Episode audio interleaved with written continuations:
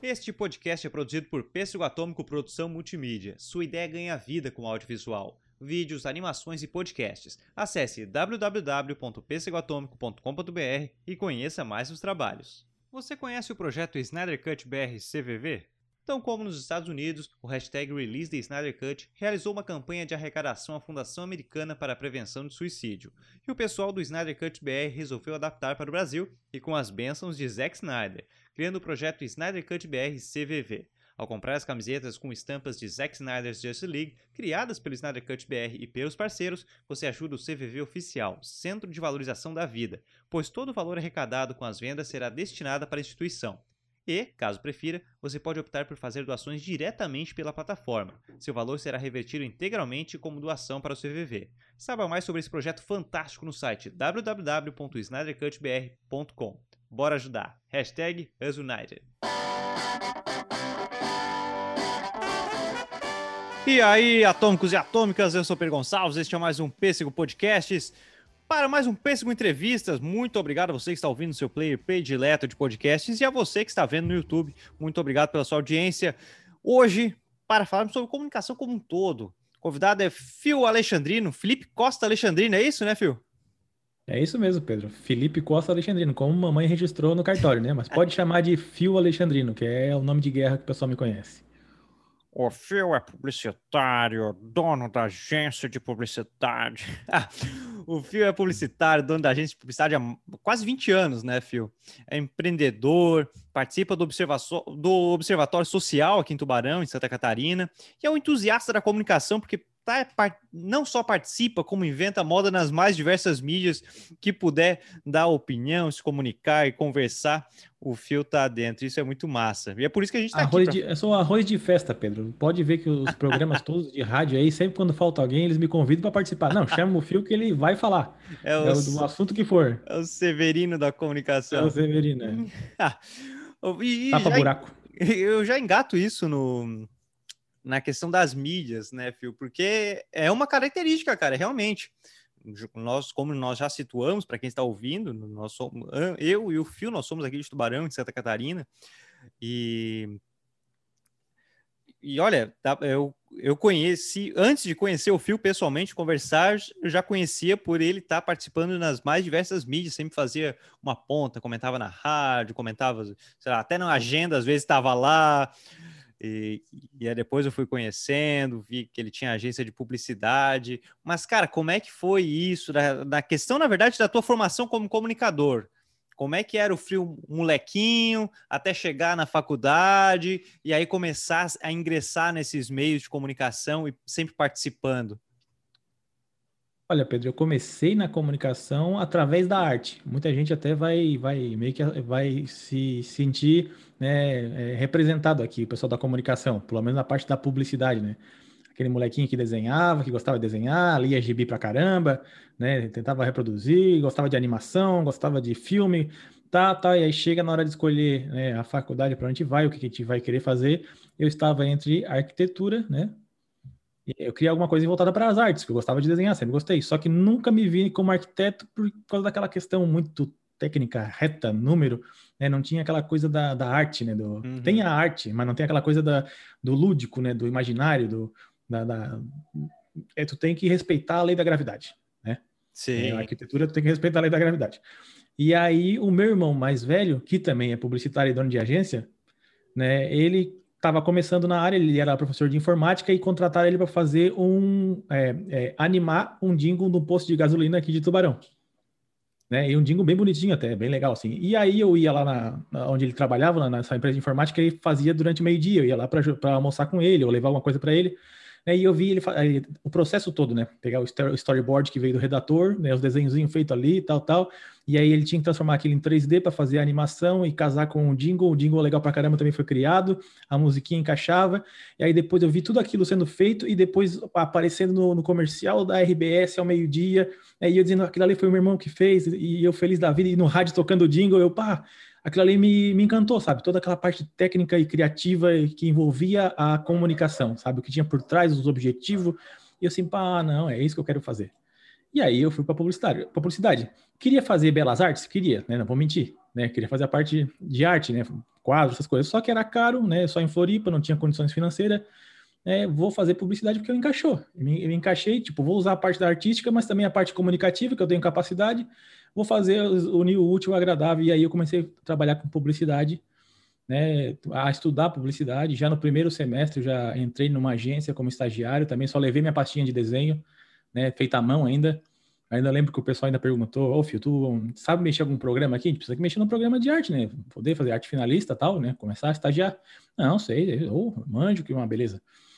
Eles assim, então, tá, mês que vem tu, mês que vem tu passa aqui, passa aqui que já vai começar. Eu, pá, e agora?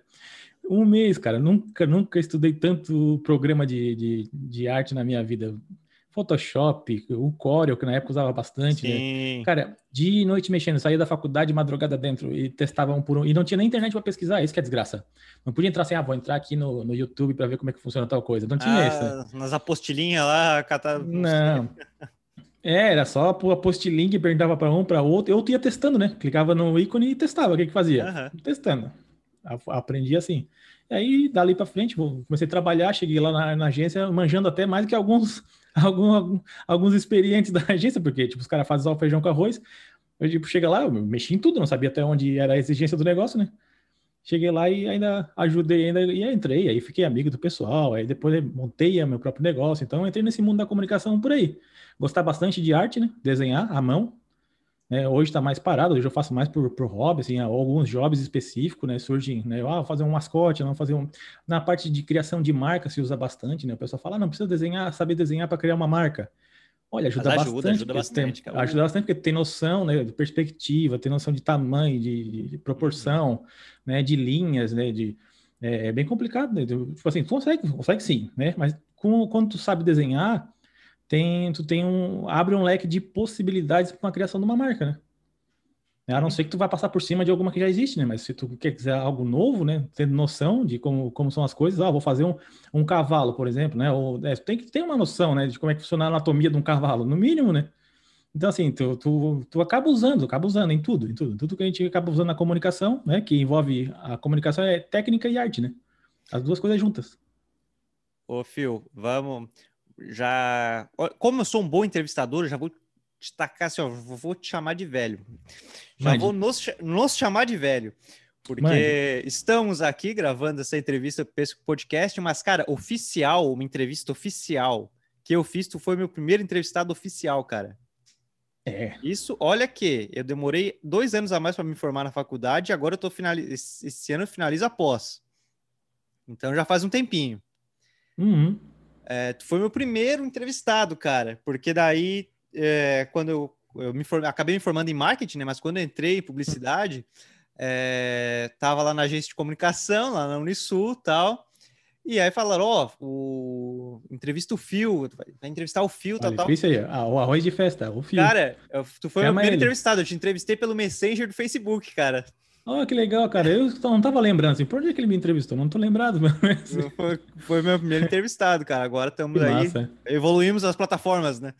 Oh, muito bom, né? Estamos em áudio e vídeo agora. Uh, áudio e vídeo.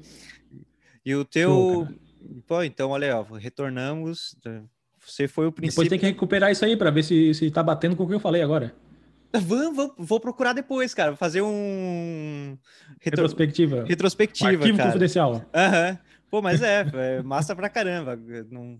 Lembrando agora. É, uma das coisas, uma das coisas que eu achei muito bacana assim, na minha profissão foi é, poder retribuir o que eu aprendi na Unisul, né? Eu virei professor depois, né? Do, de onde eu estudei. Então, assim, para mim foi mágico, assim, ser professor da Unisul ali com os alunos, tá? Poder aproveitar o outro lado do balcão, né? Sim. Conhecer e tal, e, né? E, e ser amigo de, de, de, sala de aula dos professores, de sala dos professores com os professores que foram meus professores. Cara, fantástico, é legal, fantástico. Né? Né? Muito legal, bacana, bem acolhidos, todo mundo que. E eles estão lá ainda, né? Tipo assim, são pessoas que estão há muito tempo dentro da Unisul, assim, não são. Não é uma coisa que vai trocando direto, assim. Então, um eles deram aula para mim, né? E deram aula para muita gente que trabalhou comigo. A, a minha, a minha agência tem 10 funcionários e 9 funcionários, e acho que dos 9, os 9 colaboradores ali, acho que a, quase todos se formaram na Unisul, né? E todos que passaram por ali, a grande maioria se formou na Unisul. Hoje, aqui na nossa região, por exemplo, a minha concorrência toda né? A, a, acho que 90% da minha concorrência passou pela minha agência e passou pela Unisul. Então, assim, tem uma satisfação muito grande de ter ajudado a construir esse mercado da comunicação aqui na região, né? Então, me sinto satisfeito, apesar de não ser velho, Pedro, apesar de não ser velho, eu nem cheguei nos 40 ainda. Só comecei muito novo, né? Montei agência com 10 anos. não, eu, tiro sal falando, ó, vamos fazer é, sim, sim. de velho, mas é, cara, pô, porque a gente não percebe o tempo passar, cara. A gente não percebe não. o tempo passar. Aí, pô, agora eu tava, como eu falei, tô terminando a pós aqui. Quando eu comecei lá na faculdade, isso que fiquei dois, é, né, dois anos a mais para me formar. É, e foi meu primeiro entrevistado, cara. Isso que é legal. A gente tira sarro, mas é muito massa ver essa evolução, né? Uhum. É, e hoje estamos aqui participando né, é? de uma entrevista num programa teu. Eu me sinto feliz de ver isso, sabe? Muito aluno vem, é, chega lá na agência para conhecer, porque os professores mandam para lá para conhecer como é que funciona uma agência, né? Ou, ou, já tem mãe que chegou lá, chega lá e pergunta assim: ah, meu filho queria entrar na publicidade, tu acha que vale a pena? Vontade de falar, ser sincero, né?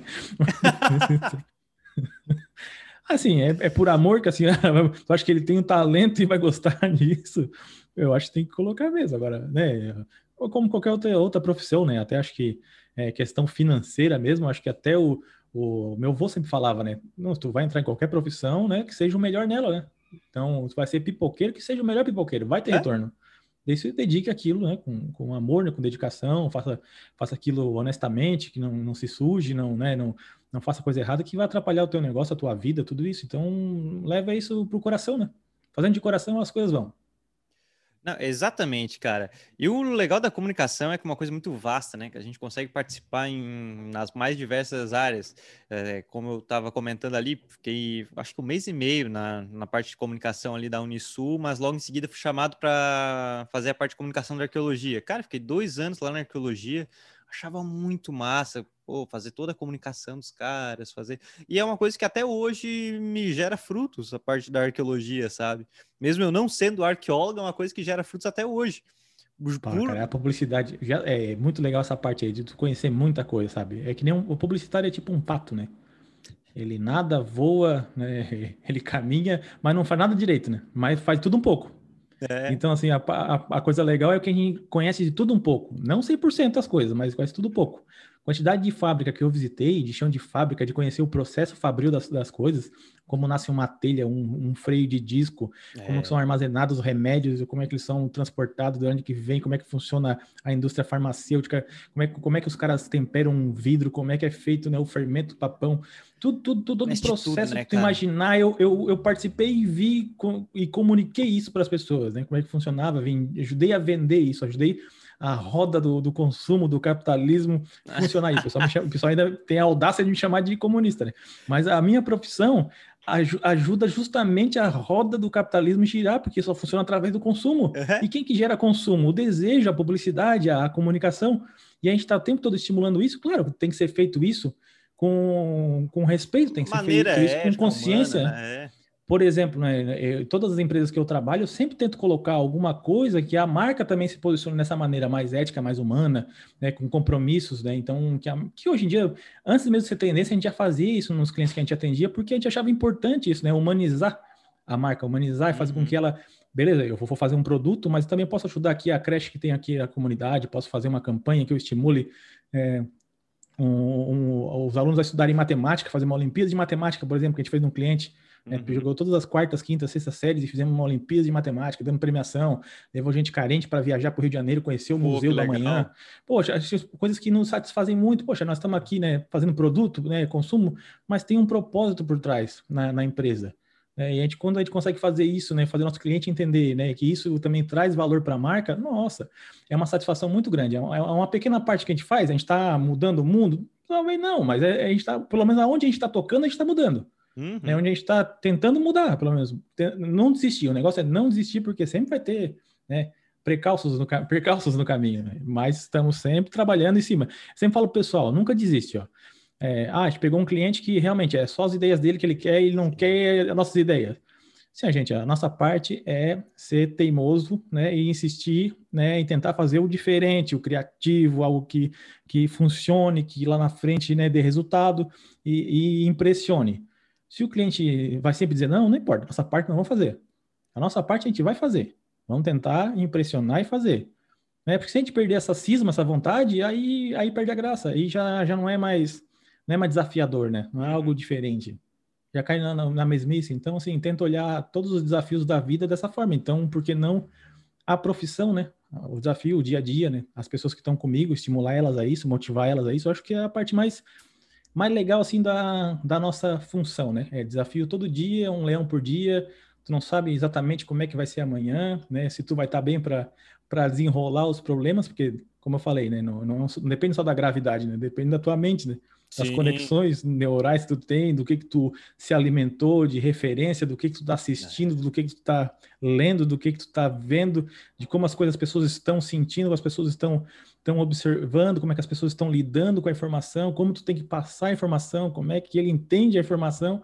Então, assim, é muita coisa, né, que tu tem que administrar e se tu não fizer isso, né, ligadão, né, é, é, alimentado com isso e, e com vontade disso, Hum, é, é, difícil sair um bom resultado.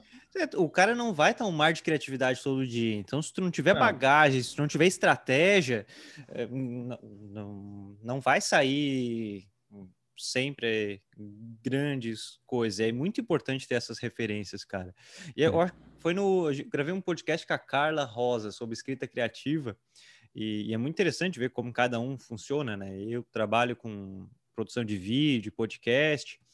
É, além do pêssego, às vezes eu, eu, faço artigos também, e é muito legal. E ela falava isso, como, e agora tu reforçou, com cada cliente a gente aprende umas coisas muito, muito, muito que para nós antes seria aleatório demais, uhum. sabe? Desde aprender sobre caminhão até como se tempera vidro, exatamente isso. Uhum. É muito legal isso, cara. É muito, é, muito. Isso é massa. Muito massa. É, e, e, assim, ó, eu, Pedro, e outra coisa assim, pra quem trabalha nessa área, né? Geralmente eu falo assim, porra, é, é, poxa vida, tem muita gente que tem um espírito artístico, né? E o artista quer mostrar aquilo que tá dentro dele para as pessoas, né? Ele quer fazer do jeito dele. E a comunicação não é assim. Né? Tu tá trabalhando para alguém, tu tá emprestando o teu talento para alguém, uhum. para que esse alguém venda algo para outra pessoa. Tu tá terceirizando a terceirização, né, de chegar na mente da pessoa. Então, muitas vezes a pessoa entra achando que vai ser o artista, que vai botar o jeito dela ver as coisas, Tu pode até ter um detalhezinho ali, só que tu tá fazendo uma comunicação para alguém com algum objetivo que não é o teu, uhum. não é artístico. Então, assim, se frustram bastante na, na, na parte da, dessa parte, assim. Depois que tu entende o processo, tu vê que a, a parte divertida é justamente essa, é tentar é, convencer a pessoa. Por mais que tu esteja certo, ou, né, ou tu tá dando a Sim. linha, tu estudou para isso, e a pessoa, não, não, não é nada disso. Então, uma, uma das partes divertidas é, é, o debate, é fazer a pessoa olhar com o teu olhar para te fazer ela entender que aquilo vai gerar resultado para ela, vai ser bom. Então, assim, eu sempre falo que a, o atendimento, né, o, a, a, o convencimento, não só da comunicação que a gente fez, mas convencer as pessoas a usar essa comunicação faz parte do processo. E depois tu entende isso aí, fica mais fácil lidar com a profissão, porque tu vai lidar com gente. Um monte de gente fala assim, né, gente de criação, ah, mas é, a profissão é legal, difícil são as pessoas, os clientes. Oh, o negócio são as pessoas, o tempo todo são pessoas. Né? Se Tudo envolve, quiser, né? É, quiser trabalhar com arte, tu vai pintar quadro. É isso, não tem o que fazer. Tu vai criar texto e botar na internet para as pessoas ler poesias. Mas, então, mas a, a comunicação é gente o tempo todo, convencer gente o tempo todo. Inclusive, o objetivo final é convencer pessoas. Sim. Então tem que começar do momento que tu começou a digitar, tu já tem que pensar em para quem tu tá mostrando, para onde vai, para quem vai convencer. Não é uma coisa tua. Então, assim, claro, tu vai botar toda a tua experiência, a tua bagagem, mas com esse objetivo. Então a comunicação é uma coisa, é uma coisa, tipo assim, complexa, mas é, é divertido, assim, essa parte toda do processo, assim, de onde surge a ideia, qual o objetivo, né, e onde é que a gente quer chegar com isso, né, e depois a execução disso é fantástico, né, tu vê a coisa acontecendo, assim, fizemos um baita evento lá no Costão do Santinho, né, vai ter o, o Michel Teló tocando, vai ter o Leandro Carnal fazendo a live tal dia, tal hora, e cronograma, e o stand, a feira e a comunicação, chamar os clientes, no quarto vai ter tal coisa, tudo um negócio montado, e quando acontece, assim, realizado, e todo mundo feliz, e, e o negócio aconteceu, cara, assim, olha, é, é, é legal, é legal, é uma profissão bacana, todo dia um leão diferente para enforcar. E é por isso também que eu sempre reforço a importância de se possível, pegar um estágio, entrar no mercado o quanto antes, porque eu vejo muita, muita gente se formando meio imaturo nesse sentido, na questão mercadológica, ou, entra, ou se forma e vai para o mercado com essa visão utópica e florida de, não, minha arte, não sei o quê, e que não é bem assim, não é bem assim. Uhum. Mas, mas comentasse um ponto ali que era um, um tópico que eu ia puxar mais para frente, mas eu já puxo agora, que comentasse, a galera te chama de socialista e tal, mas tem, tem empresa, hum. e eu é a mesma coisa, cara. Poxa, eu tenho pesco, tô lá dois anos eh, agora com bons clientes, mas até em associação, lutando lá para facilitar a questão do empreendedorismo, que a gente sabe como não é fácil, como tem taxa disso, taxa daquilo, não sei o que, não sei o que, não sei o que. E, e aí, às vezes, vem uma galera da internet, os revolucionários do Twitter lá, libertário, é, não sei o que, seu esquerdista, blá, blá, blá, blá. maluco, eu tô fazendo mais pelo capitalismo que tu, cara. é, não, isso é triste, né? Né? E às vezes o cara, às vezes o cara é um, é um funcionário, é um proletário que recebe o salário e tá lá brigando pelo negócio, pelo capitalismo, né? Eu, eu fico assim, meu Deus, né? a pessoa não, né, não, não se liga nem nos direitos dela da briga, do, da briga de, de classe, né, que ela poderia entender, mas não, mas beleza. Só que o meu, o meu lado é o problema é o seguinte: hoje em dia se polarizou muito as discussões políticas, né? Uhum. E, e, e, assim, eu, eu tive uma criação cristã, né? Eu fui a minha mãe, né? A gente era testemunha de Jeová, cara, das Caramba. mais, né? As mais sérias, assim, uhum. em relação a, a, seguir o que está na Bíblia e não se envolve com nada que tem de errado e quem uhum. errar tá fora. Então, assim, a leitura da Bíblia, participar é, de estudo bíblico, de bater de porta em porta, eu fiz tudo isso, cara, na minha adolescência inteira. Então, assim, eu tenho uma formação cristã. E essa formação cristã do Cristo mesmo, que está na Bíblia, é bem humana. Né? O que Cristo fala é bem humano, né? Sim. né? Perdoai, é, né? É, é, não bata, não, não cometa violência, amor ao próximo, né? Toda a parte de caridade. E isso eu levei para minha vida, né? De cuidar das pessoas, de ser humano, de pensar no, nos, nos mais sofridos. Isso é uma coisa cristã total. Não é socialista. E as pessoas confundem. Você alguém que tem um olhar mais humanizado humano, né? uhum. é, com socialismo. Não tem nada a ver. Não tem nada a ver. Eu não, não, não, penso em dividir os bens. Eu acho que a gente tem que reduzir desigualdade. Isso a gente tem que fazer, porque o, o Brasil é um dos países mais desiguais que existe no mundo. E essa desigualdade gera violência, gera pobreza, gera miséria, gera, gera morte. Então, como que alguém que, que tem uma visão humana não vai pensar em diminuir essa desigualdade? Mas não é transformando no socialismo, mas eu acho que a gente tem que criar oportunidades, trazer essas pessoas, ajudar quem está lá embaixo né, a subir. É, é, um, é, uma visão totalmente humana que qualquer padre de 20 anos atrás pensaria. Hoje em dia os padres ainda estão meio atravessados, né? Apoiando umas coisas erradas, mas mas tu pega qualquer cristão, qualquer pastor do século passado também, né? Que hoje em dia eles também estão apoiando toda uma coisa errada, fazem arminha ah, com a ah, mão tá, e fazem, tá. né? É, é umas coisas que não, na minha cabeça, na minha concepção, não tem cabimento eles defender esse tipo né, de filosofia que não bate com o cristianismo, não bate, não, não tem nada a ver. Então, assim, a minha luta é essa, sempre foi essa. Nunca, nunca defendi nada, nunca defendi partido. Eu não sou, eu sou partidário, eu sou voluntário do Observatório Social. Né? Deus, cara, ah, mas tu quer o Estado inchador? Quem é, quem é voluntário do Observatório Social? A última coisa que quer é Estado inchado, é gastança. Né? O que a gente mais faz é cuidar das, das contas públicas, é ficar em cima o tempo todo para que a coisa não seja gasta de forma errada. Só que o Estado tem uma importância gigante no desenvolvimento do país. A gente não pode é, é, matar a vaca porque está cheio de carrapato. Nós temos que tirar o carrapato da vaca. E o Estado é importante. Qualquer país de primeiro mundo aí se desenvolveu porque tinha um Estado forte investindo ou na Com industrialização, certeza. ou na tecnologia, ou na ciência. Então, assim, o Estado é importantíssimo. E aí o pessoal, não, tu tem que acabar com tudo, privatizar tudo. Poxa, mas aí é ignorância. Não dá, não, não é assim que funciona. Né? E, e, tem coisas que são, que são estratégicas para o país e a, gente tem, e a gente tem isso em abundância no país desse. E, olha só, o meu discurso é totalmente patriota, presta atenção, é nacionalista. E o pessoal me chama de, de comunista. Eu sou, eu sou mais patriota do, do, que o presidente, rapaz. Se eu não quero que vende. O presidente era muito, muito nacionalista há um tempo atrás. Ele entrou nesse discursinho liberal era, agora. Era, era, cara. Né? Tem entrevista no Jô Soares, Jô Soares, ele falando que era contra a privatização da Petrobras. Inclusive, ele mandou fuzilar o Fernando Henrique. Ele falou: eu vou fuzilar Fernando Henrique Cardoso, porque o Fernando Henrique estava entregando tudo, privatizando tem, tudo. Tem, tem. É, é, não, então é, é, isso, cara. Minha briga é, com essa, é contra essa maluquice, essa ignorância que tomou conta de, de, da nação e nós estamos entregando né? tudo de mão beijada, sendo que um país rico pra caramba. Rico pra caramba, não, é pobre, mas tem uma riqueza, né?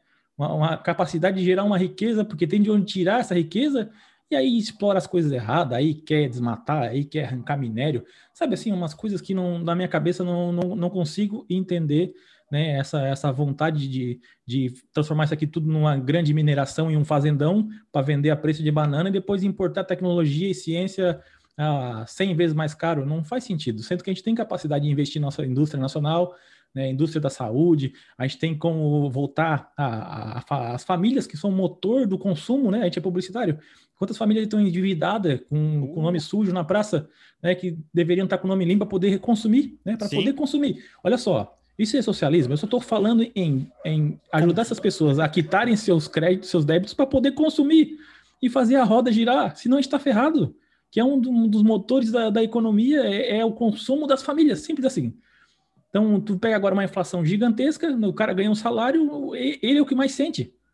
Né? Tu pega um aumento aí de, de 20% no combustível, mas não sei, 40% no arroz e feijão, na cesta básica. O cara só usa o salário para consumir alimento e se locomover. Claro que ele vai sentir mais que todo mundo. Sobre, na verdade, o salário é para sobreviver, né? Isso que é isso que pesa, cara, é sobreviver. E é, é muito pesado. E é, e é muito das críticas que todos nós que que vemos um, um absurdo sanitário na gestão agora, nesse momento de pandemia, é, é, essa, essa loucurada de querer que tudo fique aberto. Não, tem que ficar aberto, tem que ficar aberto, tem que ficar aberto. Óbvio que nós sabemos muito bem como qualquer fechamento afeta o comerciante e tudo mais. Só que aquele negócio, se tu faz um, uma gestão banal sanitária numa pandemia, é aquela frase que tá rondando: o morto não compra, cara. Não, é isso. Não Sabe? Com, não compra, não consome. Né? Daí, aí, um tempo atrás, os caras davam Bolsa Família, dizeram que era, que era Bolsa Esmola, Bolsa Farelo, Bolsa não sei o que, era curral eleitoral. O próprio Bolsonaro falava isso. Uhum. Era Bolsa Esmola. Agora ele está pensando em aumentar, porque ele viu a importância que é. Daí o cara acorda para a realidade depois que vira presidente. Olha a desgraça que a gente está. A gente elegeu um cara para acordar para a vida depois que é presidente. E, e, é porque assim, ó, nós, nós ainda, né, falamos, falando aqui sulistas. O, o sulista é desgraçado, cara. A gente é sulista, a gente sabe. A gente vive numa bolha uhum. uma bolha, cara, que fala, né, porque Bolsa Família é esmola. É, cara, não é bem assim. Aquele não. dinheiro ali faz uma. Cara, o quanto teve de mulher lá, tanto no norte quanto no nordeste, que conseguiu sair de casa, que era espancada pelo marido, que tinha uma vida muito miserável e uma violência psicológica e física gigante, que conseguiu sair de casa por causa desse Bolsa Família, cara, é, é enorme. Que é um, é um nada, né? É quase nada. É, é, um dinheirinho, é um dinheirinho, tipo, é, no máximo ela podia tirar 400 e poucos reais, com limite de filho era 400 e poucos reais, não é. podia mais que isso. 400 reais, cara.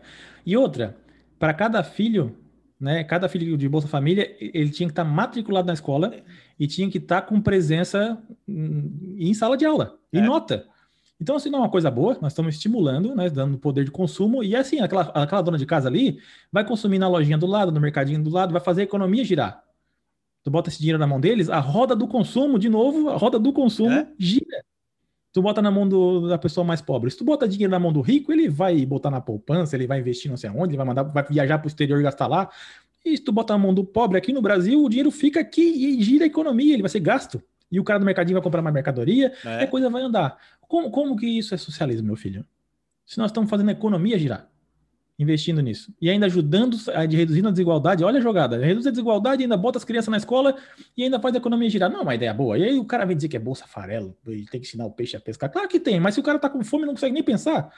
No mínimo, a gente tem que tirar elas dessa situação para poder evoluir. E muitas pessoas saíram do Bolsa Família, muitas, mesmo porque conseguiram mudar a vida através desse crédito. Então, eu, eu, agora com, com, com, essa questão do, da pandemia aí, do, dos 600 reais, por exemplo, olha quantas pessoas vão ficar desamparadas sem esse dinheiro.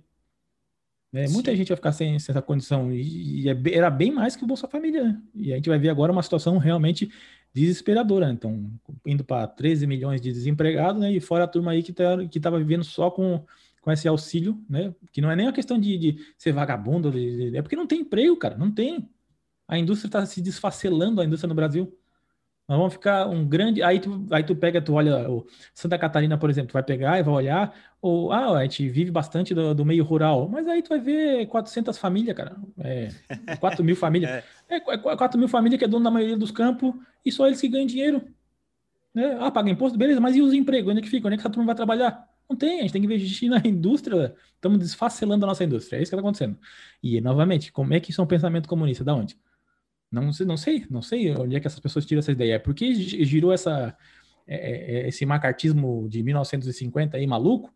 que volta e meia ele aparece, né? O fantasma do comunismo, comunismo o fantasma cara, do socialismo. É. Isso, mas isso é uma coisa muito louca. É, eu, eu puxei, eu puxei essa pauta, né? Muita gente não gosta, de falar de política. Não, não. Política é uma coisa interessante se falar. É algo que está aqui, ó, na cidade, né, que está no teu, ao teu redor. Tu ajudar alguém, é, questão da miséria, conseguir melhorar a vida de alguém, isso já é política, cara sabe? Uhum. Infelizmente vem com essa imagem é, totalmente polarizada, que eu também já vou voltar nesse assunto, mas eu toco nisso porque não eu não consigo conceber que sempre, sempre, sempre, eu estava até estudando, eu tive uma, uma prova, que além da pós, estou fazendo ciência política também. E ah, eu legal. tava, cara, eu tive uma prova que foi mês passado, retrasado, sei lá, é, de partidos políticos no Brasil, e maluco, a década de 30 era o mesmo papo, cara. Sabe, década hum. de 30 era, não, vamos, vamos fazer isso porque o Brasil vai virar socialista. Sabe, tu fica, isso? cara, que, que coisa bizarra. Ou seja, em que momento que a gente sente que evoluiu? Sabe? Em que momento nós evoluímos se a gente está falando o mesmo discurso lá dos anos 30? Sabe? Daqui a pouco que a gente está em 2021, daqui a pouco é 2030, vai fazer 100 anos que a gente está com o mesmo discurso. É, é ridículo. Não, é, da, da... é, ridículo, é ridículo. É criou, criou um inimigo, um inimigo que, que existe, mas não é o maior inimigo nosso, né? Em 1920, aí, enquanto eles discutiam o comunismo, em 1920 o presidente da época teve que importar importar facão, porque a gente não tinha indústria capaz de fazer facão para poder trabalhar nas canas de, de açúcar no, no, no, agro. A gente não tinha nem capacidade de, fazer facão, cara, em 1920. Se não é o Estado investir na industrialização desse país, né? Tanto é que Getúlio Vargas investiu forte, a, a, a, os militares investiram forte, todo, todo o Estado, o Estado investindo forte na industrialização. Se não são eles, né, é a Vale, é a Petrobras, é, é um monte de estatal aí que todo mundo agora quer privatizar tudo, mas se não são elas, né, a gente não teria o Brasil, a gente estaria ainda vivendo num grande fazendão. Na é verdade, é, os grandes nomes dos países ultracapitalistas e liberais que a galera sempre gosta de ressaltar, se tu vai ver o histórico deles, até pouco tempo atrás, os caras tinham uma indústria muito forte estatal, que era aquela ideia de, não, vamos estruturar para depois que tiver tudo bem estruturado, aí beleza, privatiza e ó, libera. Isso. Mas antes disso era, era tudo muito bem estruturado. É, mas a gente ainda tá lá embaixo, né? A, a gente, gente tá lá tá embaixo ainda. Tá lá, tá lá, ó. Não cresceu o suficiente para poder fazer isso, né? A gente está entregando o nosso, nosso petróleo, que a gente tem autonomia total, é, botando a gasolina para equilibrar com o dólar, e agora nós estamos pagando 5 conto o, o litro do, da gasolina. É isso. Tem refinaria, é isso. tem refinaria, tem base sendo vendida mais barato que um iate, cara. É, é uma Eu sei porque é eu tenho um tio que trabalha na Petrobras, cara. Eu tava conversando com ele, tu acredita que tal parte lá foi vendida mais barato que um iate? E o cara, que coisa bizarra. É isso, sendo que o país tinha a Petrobras, criou tecnologia própria para poder explorar o pré-sal. Que, olha, uma coisa absurda de todo mundo dizer que a gente não ia conseguir, porque ficava não sei quantos quilômetros abaixo do, do, do sal, do, do, oceano, lá no final do, do final do mundo, né? Da, da fronteira abissal do, do oceano. A gente né? conseguiu construir a tecnologia para extrair esse petróleo. E, é, e era milhões e milhões de petróleo. E aí 20% de tudo que a gente conseguisse dali ia para a educação, para gente ter uma ideia. Legal, né? 20%. O Brasil ia dar um salto ferrado, assim, com, com esse dinheiro todo. Aí o que, que fizeram? Vai dilapidaram tudo, vamos privatizar tudo, vamos vender. Aí quando fizeram o leilão para vender o pré-sal, né? Porque o Estado não, não, é inchado, não pode, é, a estatal não pode ser dona, tem que se privatizar. Quem que comprou? Foi uma estatal da Noruega, uma estatal não sei da onde, foi a estatal da China, foi a estatal dos outros países. Faz, faz, sentido uma coisa dessa? Cara, grande parte foram estatais chinesas, cara. Grande parte. Eu lembro na época que quando, quando a gente, eu vi, né, sendo privatizado, eu fiquei, cara, Agora esse dinheiro vai ajudar as crianças a educação desses países. É isso que vai acontecer. É, é isso, meu filho. É. é, é, porque, porque a gente quer matar a vaca, não quer matar o carrapato. E aí eu falo assim: não, mas tu é comunistinha, que é o Estado. Meu filho, participei do Observatório Social aqui na nossa cidade. O que eu briguei para reduzir o valor da Câmara de Vereadores, o que eu, eu briguei para reduzir é, salário inchado e, e super salário de, de prefeitura. Cara, eu posso te mostrar é, a, o histórico que eu tenho de, de, de brigar com o poder público para uhum. que usasse o dinheiro é, o dinheiro público de forma correta, né, honesta, né, que economizasse nas contas, né? A gente conseguiu economizar o valor da é, a Câmara de Vereadores, por exemplo, né, eles têm um valor de duodécimo, que é um repasse todo, anual da prefeitura, tantos por cento. Os caras usavam o limite total, eles estavam indo para iam para 11, 12 milhões por ano para receber. Tinha três assessor, cinco telefonistas para um telefone dentro da Câmara de Vereador, tinha motorista sem ter carro. Era uma festa, era uma festa. E aí a gente chegou junto com o Observatório Social lá, fizemos as contas, mostramos, fomos no rádio, brigamos, mostramos que dava para reduzir, e os, os vereadores dizendo que talvez, talvez menos. Foi uma briga danada, e no final das contas eu sei que a gente conseguiu, né? Os vereadores, é, pressão popular, a gente foi na Câmara todo de, de galera, invadiu aquela Câmara de é. Vereadores, ia no rádio, ia na televisão, brigando para reduzir o valor e foi reduzido para 6,4 milhões ao invés de 11, 12 milhões. É então, assim, coisa, a, gente né? teve, a gente teve uma economia de 4,4 milhões, acho que na época, e aí no outro ano, de forma simbólica, porque não, o dinheiro não chegou a entrar, né? De forma simbólica, o prefeito foi lá e repassou 1 milhão e 200 para o hospital, e mais não sei quantos mil para a entidade não sei o quê, para a escolinha uhum. não sei o quê.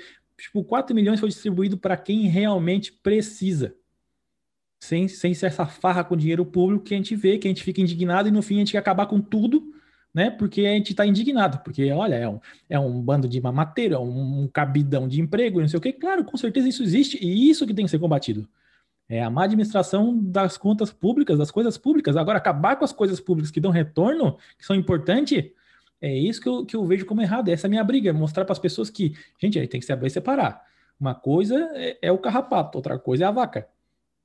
Temos que acabar com o carrapato. Esse é o ponto, sempre foi esse.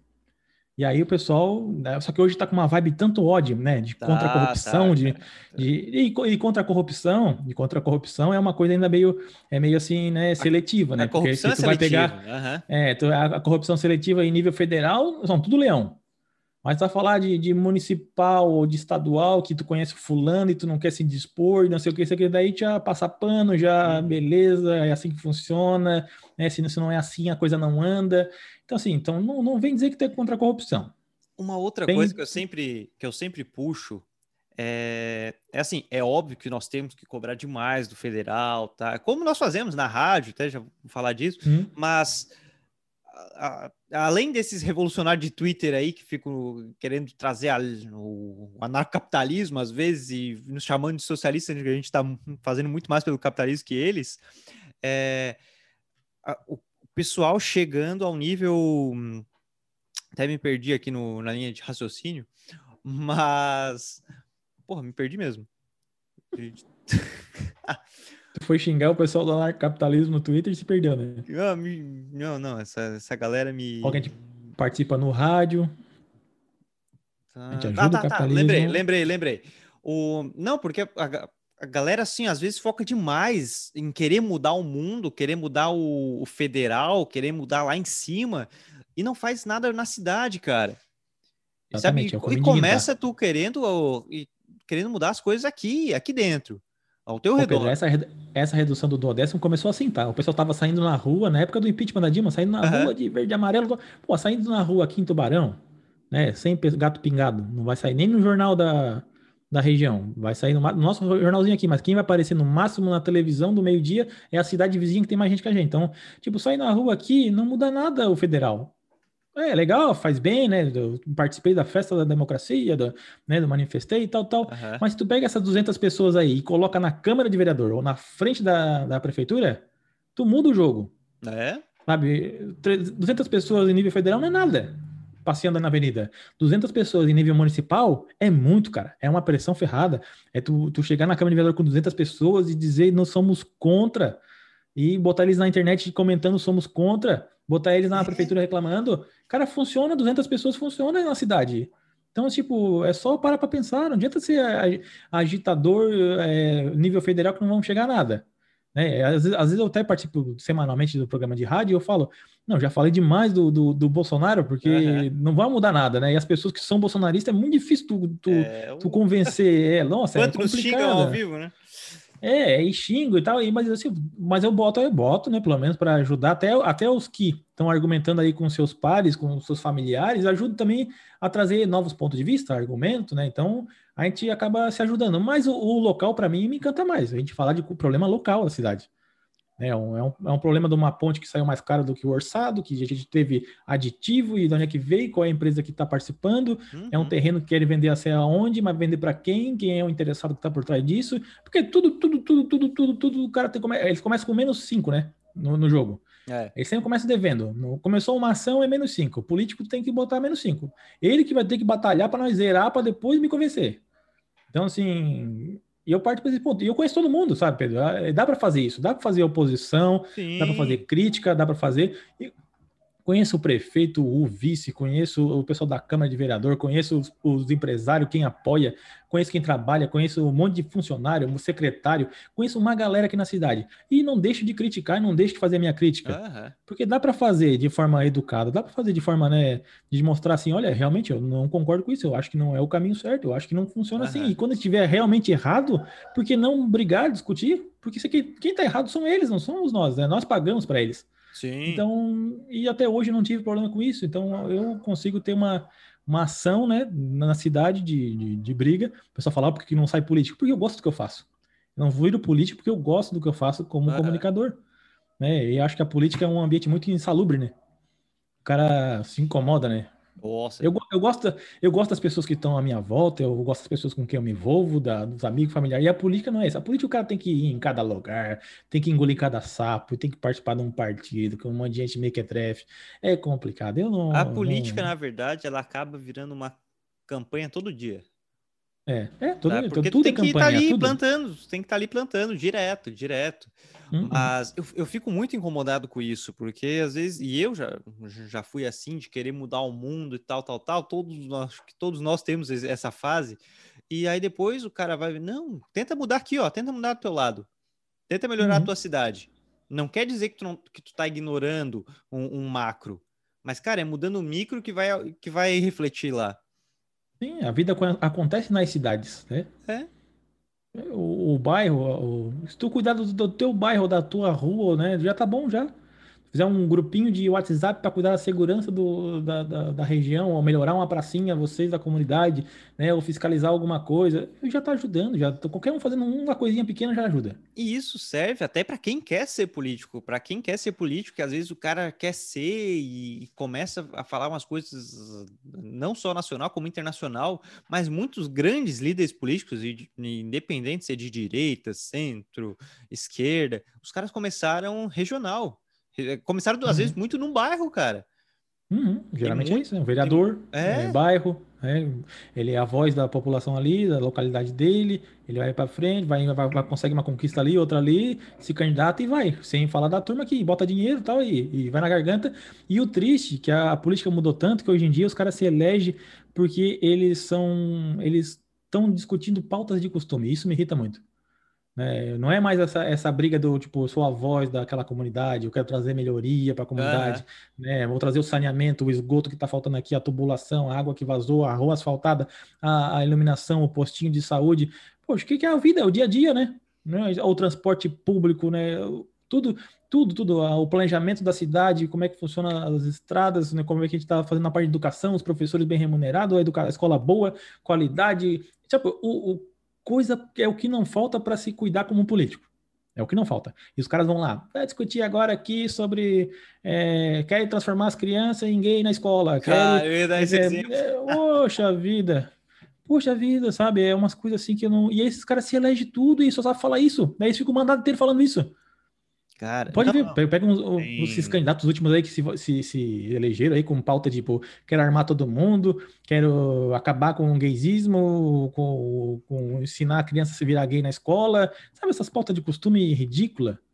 Que, Mas que aí tenta não leva entrevistar, nada. Tenta são... entrevistar um candidato desses. Os caras não têm argumentos senão essas pautas, cara. Ele, eu entrevistei um, entrevistei um pela TV Unisul, né? Eu tava participando uh -huh. de um programa de, de, entrevista, entrevistei um ali de Cristian ali. Cara, ele, ele naquela época, ele estava falando, o deputado ali, o Gessé Lopes, ele estava falando daquele negócio que a, a mulher tem o direito de ser assediada. Olha só que, que, que, que nível que nós chegamos da, do debate público. A mulher tem o direito de ser assediada, ele tem o direito de chegar nela e, e dar em cima, sabe? Tipo, cara, e aí todo mundo da mesa que estava entrevistando ele tinha filha, eu tenho filha, o outro tinha filha. Cara, o que tá falando é um absurdo para nós. Sim. Como é que eu vou ouvir de um cara que tem que é, tem o direito de assediar a minha filha? Não faz o menor sentido, cara. E ele insiste nisso e bate nisso, e tipo, é, é onde agrada o público dele, né? Isso que é triste. Que tem pessoas que elegem uma pessoa que pensa assim. Sim. E sempre vai existir. É isso que, que é a parte triste. Daí eu pergunto, pô, é, é, vida, é, o cara que se formou no pensamento cristão vai apoiar um troço desse? Não vai, cara. Não vai, não tem como, não tem como, é uma maluquice. Vendo um monte de problema na cidade. E o cara discutindo é, é, ideologia de gênero. Sabe? Um, cara, isso é ideologia de gênero. É, deixa a ciência discutir. Não tem que discutir. É a ciência que vai discutir. Se, se tem cromossomo X, Y, se tem uma mudança hormonal, se, se vira homossexual antes, depois, não é tu que vai dizer, é a ciência. Sim. Não tem que, que se meter. Pronto, e a ciência fala bem diferente das besteiras que tu tá falando. Mas essa, esse pessoal é negacionista, né? E ainda, enquanto já era, era pauta de gênero, já era complicado. Agora que é vacina que salva a vida, né? E, ou, ou salva ou morre se a pessoa né, nega os meios de se cuidar, fica pior ainda. Então, hoje nós temos essa, esses bandos de malucos se elegeram com o negacionismo da ciência, com umas pautas de costumes absurdas, e agora estão aí decidindo o futuro da nação. Essa é a tristeza que nós se tá, metemos. Tá, tá numa onda ignorante que dá medo. Que dá medo, cara, dá medo mesmo. E eu já ia te questionar isso, sobre essa parte da polarização. É, porque tá, o que me dói muito e que me entristece é como tá difícil ter o diálogo porque parece é, que as complicado. pessoas, elas só querem assim, ó, eu só vou conversar com o Fio se ele concordar comigo. Porque daí eu vou debater.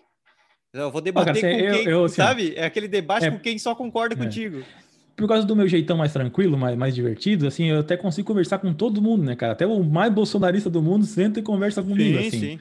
Né, eu consigo, mas assim, ao vivo, pela internet, as pessoas são raivosas, parece tudo cachorrinho de portão, sabe, trancado, é, cachorro é. pincher de atrás do portão, late, late, late, late. Mas ao vivo são tudo uns queridos, né? Tudo uns amor. E aí, quando tá ao vivo, tu consegue conversar melhor. E a pandemia acabou com o ao vivo, né? A gente ficou mais distante e mais raivoso ainda. Hoje eu sinto a internet mais raivosa. Tá, tá. Porque a gente tá menos, é, cada vez mais nas bolhas, né? Porque daí, como a gente tá afastado social, a gente se fecha em bolhas piores ainda. Tu, tu vê a, a, mídia, a imprensa também colaborando muito em criar essas bolhas. Então fica difícil tu quebrar essa bolha, porque os caras vêm com uma fake news e eles são campeão, campeão em fake news, né? Elegeram em fake news. WhatsApp é isso aí. É, é, o WhatsApp mesmo, nossa, não, o Bolsonaro está de parabéns nesse ponto. Eu acho que eles mandaram, como comunicador, uma baita de uma campanha, né? Os caras entenderam como é que funciona. É o cara que tinha menos tempo na, na televisão, e antes o tempo de televisão mandava, né? O cara que tinha menos tempo, ele soube utilizar as redes sociais muito bem com muita mentira, claro, mas, mas soube usar soube, muito bem. Soube. Foi muito estratégico. É. é. E aí essas mentiras fica difícil de quebrar, porque assim, ah, quem fala uma mentira é, fala uma frase curta, né?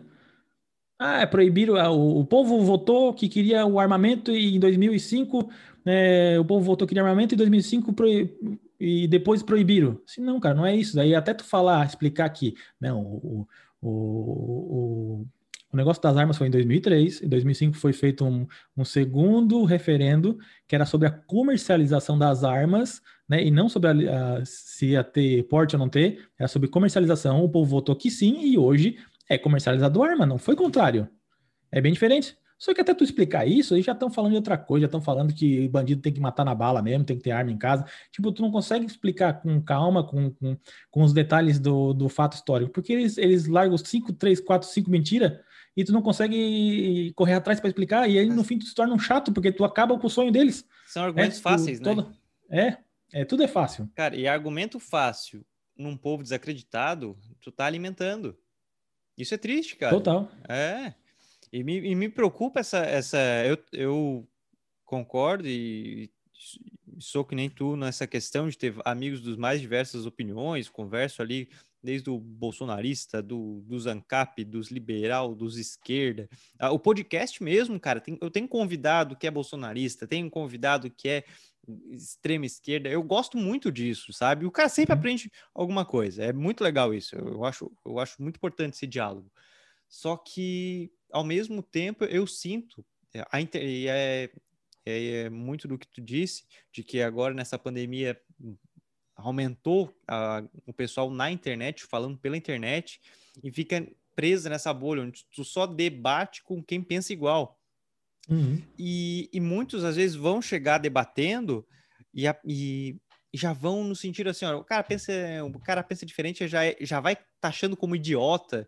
Como, isso, uhum. cara, olha, olha o que tu tá perdendo, cara. Conversa, Não, tu, conversa. Tu bota, tu bota uma notícia, por exemplo, para debater a fake news, ele vai ver de onde, de onde é a notícia. Ah, isso é Folha de São Paulo, nem vou ler. Ah, isso aí veio da Globo, a Globo é lixo. Não é? quer saber. Ele não quer saber se a Globo está entrevistando um cientista que está falando aquilo. Uhum. É, a Globo só está relatando o que o cientista falou. Não, mas se veio da Globo já não vale mais é nada. É lixo. É. É lixo. Então, assim, é complicado, porque tu vai trazer a verdade. Ele, ele, e aí, como eu falei, eu participei das testemunhas de Jeová. E lá dentro da religião tem essa aquela coisa. Tudo que vem de fora do mundo não presta, então não leiam, não, não vão atrás. Uhum. Então, tu cria uma bolha, né? Só tu, só ali, só ali está a verdade, o resto todo, né? Vai te prejudicar, te faz mal, é pecado, tu vai morrer. E eles criaram exatamente isso na política, é isso, é esse endeusamento da política, né? De criar um Messias, né? Um Salvador né, de uma figura pública que, que, que tudo que ele falar é a verdade e a verdade nos libertará, esse é o problema atual da, da, da nossa política. A gente está transformando uma figura pública, político, político da velha política, mequetrefe daqueles de roubar gasolina do poder público, né, de encher de, de, de, rachadinha, de carguinho, de mamatinha, de, de cabide é. no, no, gabinete e tirar rachadinha. Totalmente é o cara mais velha política, tem, né? Uhum. Botou os filhos tudo para mamar na política e os caras tratam ele como se fosse o salvador da nova política. Acabou de se aliar ao Centrão, entregou tudo que tinha para entregar, tudo que ele falou, ele se desfez. E o pessoal não enxerga, não quer enxergar, porque há nele a visão de um salvador. E tudo que vem de fora para desmentir é mentira. E eles ficam nessa bolha da mentirada que recebem de, de WhatsApp, e aí tu fica difícil quebrar. Tu entra num grupo que tem muita gente, a primeira vez tu consegue discutir, a segunda vez, a terceira já estão te dizendo que tu é uma esquerdinha, que tu é um comunista, e tu só tá querendo ajudar a, a desmistificar uma fake news. Tu acha que vai demorar muito para essa polarização diminuir? Ou tu pensa que numa próxima eleição um centro já ganha? Ou, ou tu, como é que tu é? Tu é otimista? Mais pessimista? Como é que tá? Olha, agora, agora nesse momento, porque cada dia eu, tô, eu olho as notícias, né? É, um, é uma surpresa, né, cara? É uma surpresa. Porque depende muito desse, de, de, chegar um momento de que, de, de que algo surge e escancare o que realmente está por trás dessa política toda aí, né, dessa mentirada toda, mas tem que ter provas, né?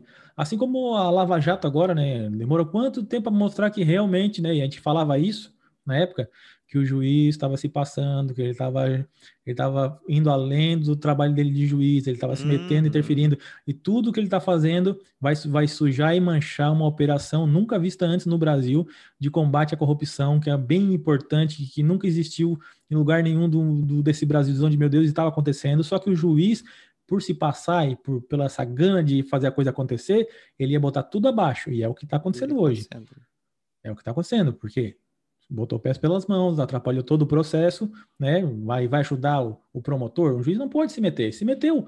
E aí foi aonde desandou. E ainda, ainda se meteu, teve ganhos políticos com isso, né? E talvez por isso se meteu, né? Poder salvar a própria pele.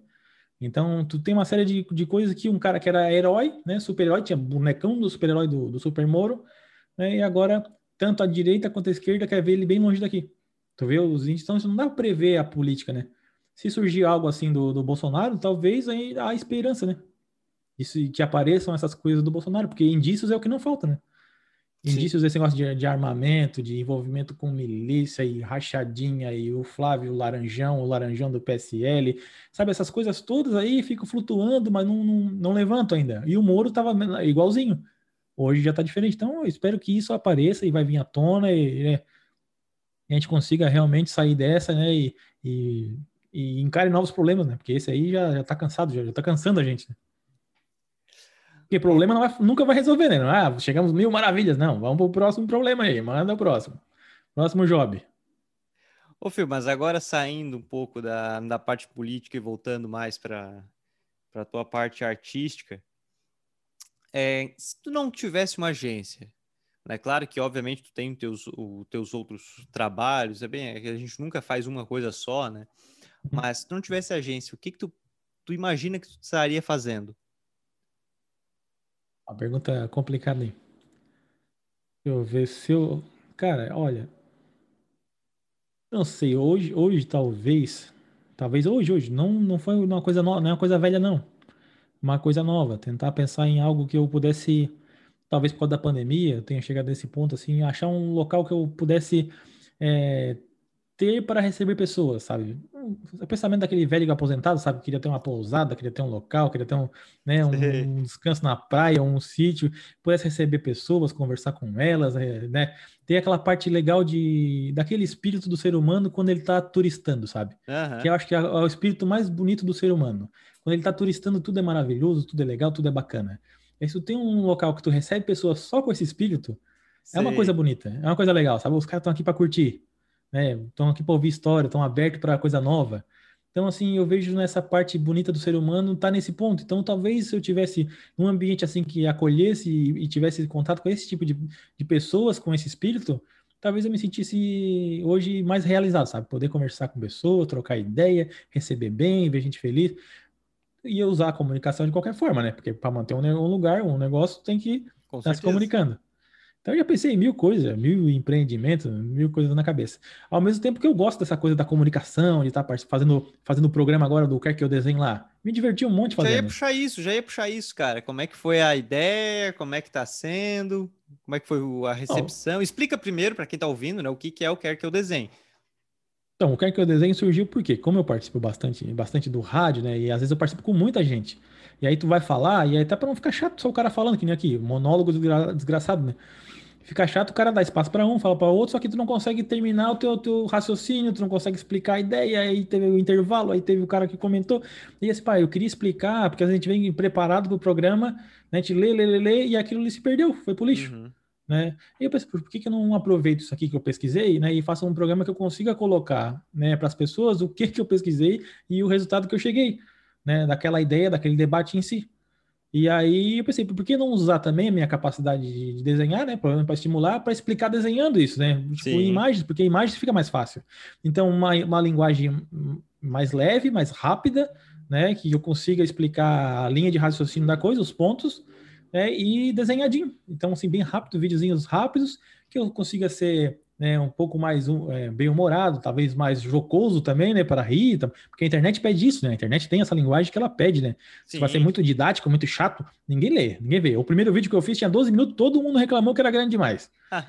Agora, é, todo mundo reclamou, muito grande, não, muita coisa, oh, eu já estava perdido, Pô, tem que fazer mais, mais picadinho ainda, tem que ser mais, menos detalhado ainda, ser direto no assunto ó, ponto positivo é esse, ponto negativo é esse, daí faz o desenho, mostra os dados, os índices, né, tira um malha de um aqui, ri do outro ali, faz ainda, ainda faz um, ainda faz com algum objetivo. Por exemplo, esse último agora era sobre volta às aulas. É, sobre volta às aulas e os perigos que os riscos que a gente está correndo com a volta às uhum. aulas. Ninguém aguenta mais, né? tá é, com os filhos em casa enlouquecendo, né? Todo mundo. Sim. Até quem quer trabalhar não consegue nem trabalhar por causa disso. Então, assim, é, é urgente que a escola volte. Só que o vírus não, não, não largou ainda no nosso pé. Ele continua aí piorando. Então, tem alguma coisa a se fazer. A gente vai voltar só porque a gente está de saco cheio do vírus? Não dá, porque o vírus vai pegar. É, aí eu fui atrás, pesquisei olha, nas escolas aí, a, a, em crianças, os índices são bem menores. Não, quase, quase nenhuma criança pega e quando pega é bem leve. Quem, quem pega mesmo são os profissionais da educação que são mais velhos que estão na escola, né? Ou os pais também pegam, mas os pais entram no índice pequeno, nem entram no índice da escola mas pegam. É, e aí eu falei, quem que se ferra nessa história toda é o professor. Se já existe a vacina, por que não vacinar o professor? Né? Já que é um serviço essencial. A educação é um serviço essencial agora, né? Porque, olha, tá todo mundo enlouquecendo com os filhos em casa, eles têm que ir para a escola. Agora a escola tem valor. A escola não é mais um antro de comunista ensinando esquerdismo, é, marxismo e ensinando as crianças a ser gay. Não, não. Agora a professora é iluminada e é um santo. Então, então eu pego no pé no videozinho, faço uma graça, né? Eu pego no pé, porque antes, a escola era uma abominação, tinha que filmar o professor, denunciar, escola sem partido e escambau. Agora o professor é um anjo de Deus. É. É, não, homeschooling quer ensinar em casa. Tomaram, né? Desejaram e tomaram. E, e, aí eu faço essas brincadeirinhas, né? Pego no pé e explico, né? A situação. Olha, dá, dá para voltar. Um monte de escola dá pra voltar. Tem surto, um monte de lugar teve surto de, de, de, de Covid e pegou geral, mas assim, né? Nós estamos trocando um problema por outro. E o outro problema, como é que a gente diminui né, os, os casos? vacinando os profissionais da claro. saúde. Então, meu objetivo todo do vídeo no final é dizer assim: vamos dar prioridade para os professores, para os profissionais da educação, já que eles são essenciais para o andamento. Ah, mas o cara que vende pão também é. Não, não, não. Cara, é, é... primeiro, que é uma discussão extremamente tardia e, e, também volta a ser um pouco ridículo. Eu tive uma discussão sobre essa do da volta às aulas semana passada porque o pessoal fala, não, toda profissão é toda, é, toda profissão é essencial, não sei o que, não sei o que, não sei o que, bababá, tem que voltar às aulas, tal, tal, tal. E daí, beleza, não, vamos fazer uma pesquisa aqui, como é que tá funcionando em outros lugares. Como é que tá funcionando nos lugares que já voltou? Primeiro, os professores são grupo prioritário de vacina, ou seja, e tanto que tem até um, um ótimo artigo do The New York Times que eu, que eu usei como argumento, que era é, usaram como exemplo Arizona tal, que hum. alguns professores as aulas voltarão antes de todos os professores estarem vacinados, mas como é que funcionava? Eles eram um grupo prioritário, tá, alguns já tinham sido vacinados, outros não, porém os caras estavam indo da aula com a ciência de que daqui a pouco eles estariam sendo vacinados. Ou seja, uhum. tu já entra com outro pique também, tu entra com... E outra, né, Pedro? E outra, né? Tem teste, né? Eles fazem teste massivo, né? Teste todo mundo o tempo dia, todo. Cara. 3 milhões é, de testes e, por dia, cara. E rastreamento, né? O cara pegou, cara, os caras vão ali, ó, com quem tu tava, com quem tu falou, fecha tudo, tranca tudo. É igual aquele monstro SA, lembra? Uhum. O cara achava uma meia no, no, no, monstrinho e cercava tudo, fechava tudo, isolava, depenava ele e tirava de perto. É isso aí, é, é, é o isola, é rastreamento de todo mundo que a pessoa teve contato, o isolamento de 14 dias de toda essa galera, uhum. para a coisa funcionar tem que ser assim, e teste em cima de teste. O Brasil não faz nada disso. Não faz, não, não faz, faz, nada disso. Uma coisa lá no início, lá no início, quando tinha os fechamentos, e, e obviamente o cara, da, a, quando deu o surto, eu apoiei, e, e aí veio veio alguns amigos, cara, olha só o que tu tá defendendo, cara, não sei o que, não sei o que. Ah, na, e eu já usei isso em outro, já usei esse exemplo em outro episódio dessa temporada, que, que o pessoal falando, ah, porque na Coreia do Sul não teve fechamento e babá e tá funcionando. Aí eu, tá, beleza. E eles, ó, oh, tu tá defendendo que a polícia esteja um pouco mais ostensiva, que tipo, pô, tu tá fazendo aglomero, tá fazendo, tá, a polícia tem que dar, ó, ó, o que vocês estão fazendo aí? E olha o que tu tá defendendo, cara, cadê a liberdade, não sei o quê, Coreia do Sul, Coreia do Sul, Coreia do Sul, tá, vamos lá. Fui lá pesquisar como é que era a Coreia do Sul. O Japão, ah. o Japão tá terceiro surto agora. Pois é. Eu usava de exemplo pra caramba o Japão. Não tem, o vírus não tem perdão. Cara, eu fui lá, não, vamos ver como é que tá a Coreia do Sul. Beleza, os caras não tiveram fechamento, mas tinha o rastreamento. Aí, beleza, o fio é... tá com suspeita, não era nem confirmado, tá com suspeita. Beleza, vai ficar só em casa enquanto os outros estão trabalhando. Ah, não, o fio ali tá dando uma de bobão, quer ir na padaria. Ó, no momento que tu saiu, bipa o negócio o guardinha chega ali na tua frente, que tu tá querendo sair? Uhum. Beleza, não tem é fechamento, mas olha o nível de controle que os caras têm. A gente não tem isso, cara. Não, daí o cara quer liberdade. Não, eu quero liberdade, quero liberdade para poder eu, eu, escolher o meu caminho. Mas tu sabe como é que funciona o brasileiro? Não, não, não adianta, tô, cara. Assim, ó, não existe, tipo, é para usar máscara, isolamento, higiene, todo mundo sabe isso. Há um ano todo mundo sabe disso. O que, que foi o, o agora esse final de semana de carnaval? Uma loucura, cara. Uma loucura. De, não existe, não existe Covid, não existe vírus, não existe nada. Acabou. Então, como é que tu vai deixar na, a, a, liberdade numa mão, na mão de um monte de responsável? Porque a questão do vírus não é uma liberdade só tua, porque tu transmite o vírus, um vírus mortal, né, para outra pessoa. Então, tu, de certa forma, tu vive numa sociedade. Se tu quiser a liberdade total, aí tu vai pegar uma jangada e viver em alto mar, em águas internacionais, achar uma ilha para ti, aí tu vive sozinho. Mas enquanto tu vive em sociedade, há regras pré-estabelecidas numa sociedade. Tu nasceu nela com regras, leis, né? E uma delas é o respeitar o próximo, o limite, não passar um vírus mortal para outra pessoa. Há algumas regras a ser seguidas e ponto. É lá para fazer tudo. É coisa, é coisa de criança mimada. Dizer, é um egoísmo, né, cara? É. é. É, triste, cara, porque eu também sou, o cara. Né, eu, eu sou um cara que admira e gosta muito e aprecio a liberdade. Eu total, só que eu tenho que ter o respeito à liberdade do outro. Né? O respeito em sociedade é simples, cara. É a coisa mais, coisa mais simples do mundo. É isso aí também entra naquela história do, do politicamente correto, que o cara. Esse mundo tá chato, tá, mas tá chato porque é porque eu não posso mais xingar o outro, não posso mais ofender, eu não posso ser mais um idiota. É, é isso.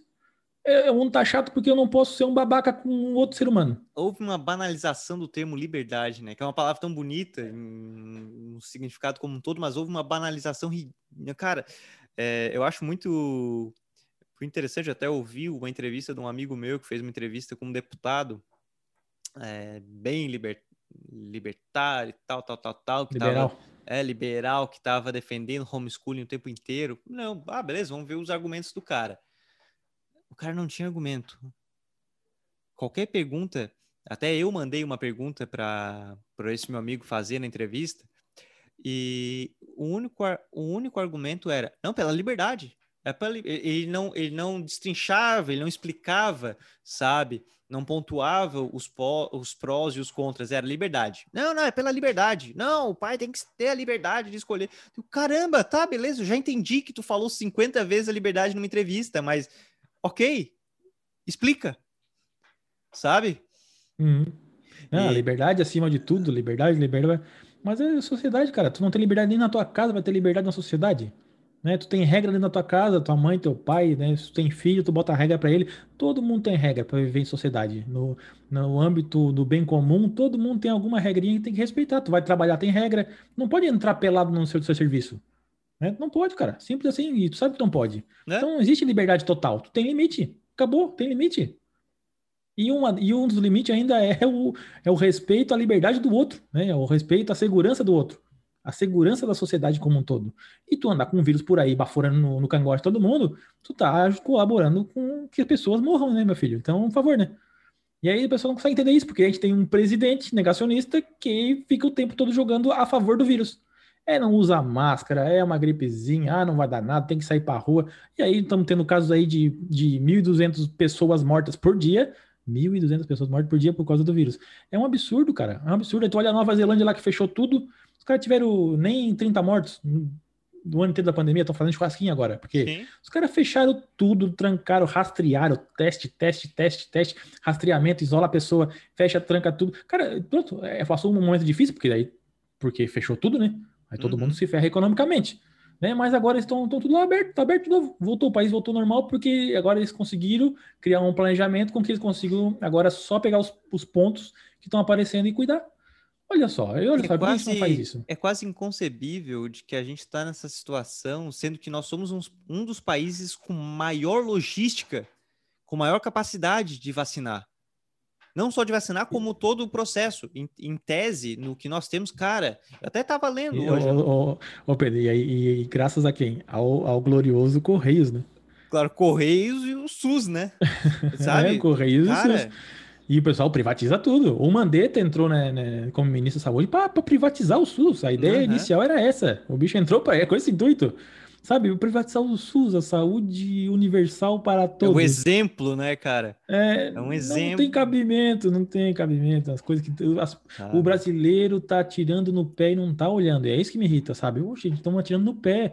Tem que matar o carrapato. O Correio tá errado. O, o Correios foi sabotado pelo Roberto Jefferson, que hoje é um, é um, um amigão do Bolsonaro, a voz sensata, o leão de Judá, ele vai lá se pagando, uhum. mas foi preso, bandido, pego no mensalão, ele é preso pelo do, do escândalo do Correios, ele era presidente lá, porque era o do PTB, o bicho era presidente do PTB, e o Correio estava na mão deles, o bicho foi pego no escândalo do Correio, de tanto usurparem, delapidarem o Correio para que ele não valesse nada para vender a preço de banana para o privado, para depois essa turma botar a mão e levar os preços a gente pagar e achando bonito ainda. É igual pedágio também, eu fico louco da vida. O... Eu falava muita merda dos Correios até no passado. Para quem tá ouvindo. Ele, fala, ele, irrita, né? É porque ele irrita, né? Uh, o pessoal que tá ouvindo fala: Ah, Pedro, mas tu falava mal do, dos Correios. Não. E, e, é, eu quero trazer essa pessoa pro podcast, porque eu fui um dos gerentes do Correio e eu conversei, cara. Eu conversei com um dos caras, gr grande dos Correios. Questionei tudo, cara. Questionei realmente tudo. O cara, muito queridão, ele entendia todas as perguntas e, e foi me explicando uma, uma parte incrível eu mudei totalmente minha opinião, cara. Cheguei em casa falando, olha, tu, hum. tu sabe aquilo que eu criticava do Correio? Primeiro, é, a, a, primeira crítica é aquela clássica do monopólio, que não, monopólio é só sobre cartas e o que, o que menos tu faz no Correios. Tu, né? qualquer transportadora, é. tu consegue tu contratar e levar. Então, é a coisa mais simples de, de comprovar que é uma besteira. É quem fala não acorda pra vida. Porém, né? é o seguinte: serviço postal é um direito. Tu tem o teu direito de ter o serviço postal. Aí pega uma empresa privada Tu mora no interior do interior da cidade do interior do interior do estado do interior. Da Amazônia. Da Amazônia, lá que tem que de três horas de, bar, de dia, três dias de barco. Que vantagem tem para uma empresa privada? Que vantagem tem para uma empresa privada abrir uma agência ali? Não vai ter lucro, não vai ter lucro, não vai ter. Aí os caras, tá, tá, então a agência dos Correios lá tá tendo prejuízo. É um direito. O serviço postal é um direito. E aí tu vai procurar em outros países muito ultracapitalistas, cara, tu vai ver que tem serviço postal estatal que, que, é, que é o gigante. Sabe? E aí e depois, o, correio, claro... o correio até, não sei como é que tá agora esses anos aí, mas o correio até então dava lucro. Mesmo os caras delapidando e demolindo e desmantelando para poder vender, correio ainda dava lucro. Igual a Telebrás, a Telebrás dava lucro. Dava lucro de de 3 bilhões ao ano a Telebrás. E os caras privatizar a, a 19 bilhões, né? E ainda devo, deram um crédito de 11 bilhões para os caras tocar a empresa. Sabe, umas coisas que não, não faz mas menor é sentido. Tá. Né? Por exemplo, o cara pega uma agência, essas do interior, que pode dar um prejuízo, mas não considera de que, beleza, essa aqui lá do interior do Amazonas pode estar dando prejuízo, porque mas é São mais... Paulo paga, né? Porque é mas, é escala, né? Mas aí tu vai ver uma outra agência de uma, de uma metrópole e que ela se paga cobre o prejuízo paga, lá. Cobre, é. é. Então é muito fácil tu pegar um, um pontinho ali e falar, olha só como tá dando prejuízo, cara. Porque uma empresa privada, é, ela, ela, o objetivo dela é lucro. Uma empresa estatal não, ela não é só lucro. Tem o lucro, mas tem os objetivos sociais de um, de um país. E um correio, por exemplo, é esse. O objetivo é a gente conseguir atingir toda a, a, a parte geográfica do Brasil com, com, as entregas e ainda dar lucro. Mas o nosso objetivo primário é alcançar todo esse Brasilzão de meu Deus com, com a correspondência, com a parte postal. Simples assim. Petrobras também tinha que ter esse, essa, essa relação. Os caras acabaram com isso. Agora a gente, o negócio é, é agradar acionista. Sim. É, com, é gradacionista. Então, é quem paga é a gente. Os patos aqui pagamos 5 cinco, reais, cinco reais o litro. Alguém tá ganhando, não é eu nem tu, nós estamos pagando. E os caras acham isso lindo. Como que a gente não vai brigar por uma coisa que é nossa? Pô, tem que, tem que brigar mesmo. Nós estamos com 30% das refinarias aí de, de gasolina parada, enquanto nós estamos importando de fora. Não faz o menor sentido, cara. Que não, fizeram do, com o Brasil, não tem, com, a parte do combustível. Lógica, eles estão fazendo isso com tudo, com tudo. É, é o clássico sucatear, né? É, sucateia para vender a preço de banana, para depois alguém vir e cobrar os olhos da cara da gente. É assim, foi assim na gasolina, é assim nesses pedágios aqui que a gente já paga. Para mim, pedágio é bitributação, a gente paga imposto para manter as estradas. Aí esse imposto aí vira um penduricalho em outra pasta, tira esse dinheiro, leva para lá, daí falta para manter as vias, aí privatizo a, a via, te cobro também o pedágio e aquele imposto. É um absurdo, cara. É um absurdo. O, o automóvel, olha só, só o fato do automóvel existir existiu o automóvel. Ele tem imposto para fabricar, o imposto da peça do, do fornecedor, do serviço de, de, de para arrumar ele, de manutenção. Tu paga o imposto na, no combustível, tu paga o imposto, tu paga imposto para tudo, para lavar o carro, pra viver, cara, qualquer é, servicinho, qualquer servicinho em cima do carro, para construção do carro, tem imposto. Então assim, como que não existe imposto para manter as vias do, do que o próprio veículo demanda? O veículo demanda uma estrada para ele andar. Mas a própria existência do veículo em si é pagar, mas é muito imposto. Como que não dá para manter as vias? Porque eles pegam esse dinheiro dos impostos dos veículos e vai para outra coisa. Aí depois que vai para outra coisa, aí a gente tem que criar mais um imposto que é o pedágio. Não faz o menor sentido. Não tem o menor sentido. E aí, quando constrói o pedágio, constrói essas velharias aí de, de, de pedágio físico, né? Que, porque isso aí é uma tecnologia muito ultrapassada. E os caras constroem um negócio, um trambolho gigante para atravancar a BR, para ela parar né, criar, criar fila de trânsito, sendo que existe tecnologia hoje muito mais avançada, leitura de placa, câmera, cancela. Cara, tem uma quantidade infinita de tecnologia para que não precise ninguém parar para dar o dinheirinho. Né? Leitura de placa mesmo, né? Câmerazinha que leia e entrega a tua conta lá, ainda te cobra pelo quilômetro rodado ainda, não é, é. nem pelo, pelo de, de ponta a ponta. E ainda cobra também de acordo com o veículo que tu tem, pelo ta tamanho do, do, do, IPVA que tu paga, tu consegue fazer um, um cálculo ainda que consegue ser, é, ser justo e honesto com o veículo que tu tem. Né? Tu conseguiria fazer tudo isso, cara, com, com tecnologia, só que os caras vão lá é, e tem um amigo do rei que, que vai fazer o pedágio, que vai dar o chucho pro cara, Aí tem toda a falcatrua por trás, sabe? Que daí os políticos não, não mexem pauzinho porque o, o cara veio e, e, e, paga por fora. Aí os caras falam que a, a solução está na privatização. Mas quantas empresas não são justamente elas que, que geram essa, essa, essa, essa toda essa corrupção? Se não partem delas né? Porque o político acaba cedendo porque vai ter uma empresa que vai fazer tal coisa, que vai ser o quê? São empresas privadas que estão no rolo. Odebrecht, é, essas construtoras todas é, são empresas privadas que estão tá nesses rolos todos de, de, de lava-jato, tudo empresa privada. Como que, é. como que, não, que vai estar tá na solução nelas? Que, que é uma empresa privada é isenta de corrupção, né? Não existe, não existe. É, então, tipo, ela é corruptora, porque ela vai lá e assedia o político. Sabe? Então, tu, como é que tu vai solucionar privatizando tudo? Na verdade, o que, que, acontece? É igual aqui na nossa cidade, nós temos empresas terceirizadas que cedem é, trabalho para a prefeitura, que a gente paga um valor X, só que a gente não sabe o que, que eles fazem com esse valor. Então a gente não sabe se é justo. Não está no portal da transparência tudo que eles gastaram lá. A gente só pagou o valor X. A gente não sabe quem está empregado lá, quem é, para que tipo de serviço foi feito, que serviço foi feito. Então, assim, a transparência que existe no poder público, no privatizado, esquece. A gente vai pagar X, né? E os caras vão dizer que não consegue operar mais, vão precisar de mais aditivo e mais dinheiro, vai entrar mais dinheiro, né? E a gente não sabe até onde é verdade ou mentira, porque tem quem fiscaliza aquilo ali é o político que pode ser muito facilmente cooptado. Nenhum cidadão vai conseguir fazer a fiscalização social, que seria no observatório social, por exemplo, a gente olhar as contas públicas, nós mesmos cidadãos podemos, pagamos eles, a gente poder analisar as contas públicas. A gente não consegue analisar as contas públicas de uma empresa privada, não consegue saber o que eles estão fazendo lá. Então, sim, fica mais, mais ainda difícil ainda de fiscalizar quando é privatizado. Não que eu seja contra, tem coisa que tem que privatizar mesmo, sim, tem umas coisas absurdas aí. Tem umas estátuas absurdas, mas tem coisa tem que, que um mas eu não vejo, né, mas eu não vejo como uma solução, como eles pintam, sabe? Assim, nossa, meu Deus do céu, vai salvar o Brasil, privatizar tudo. Cara, vai gerar outro problema. Vai trocar um problema para outro. Uhum. E talvez até mais difícil de resolver, porque agora, agora realmente a gente não tem como saber o que está acontecendo. Quantas empresas antes... aí fazem contrato de 20 anos aí, ó? Empresa de saneamento, empresa não sei o que, faz 20 anos, aí tem que entregar, fechou os 20 anos, o cara, ah, não consegui entregar. Sabe?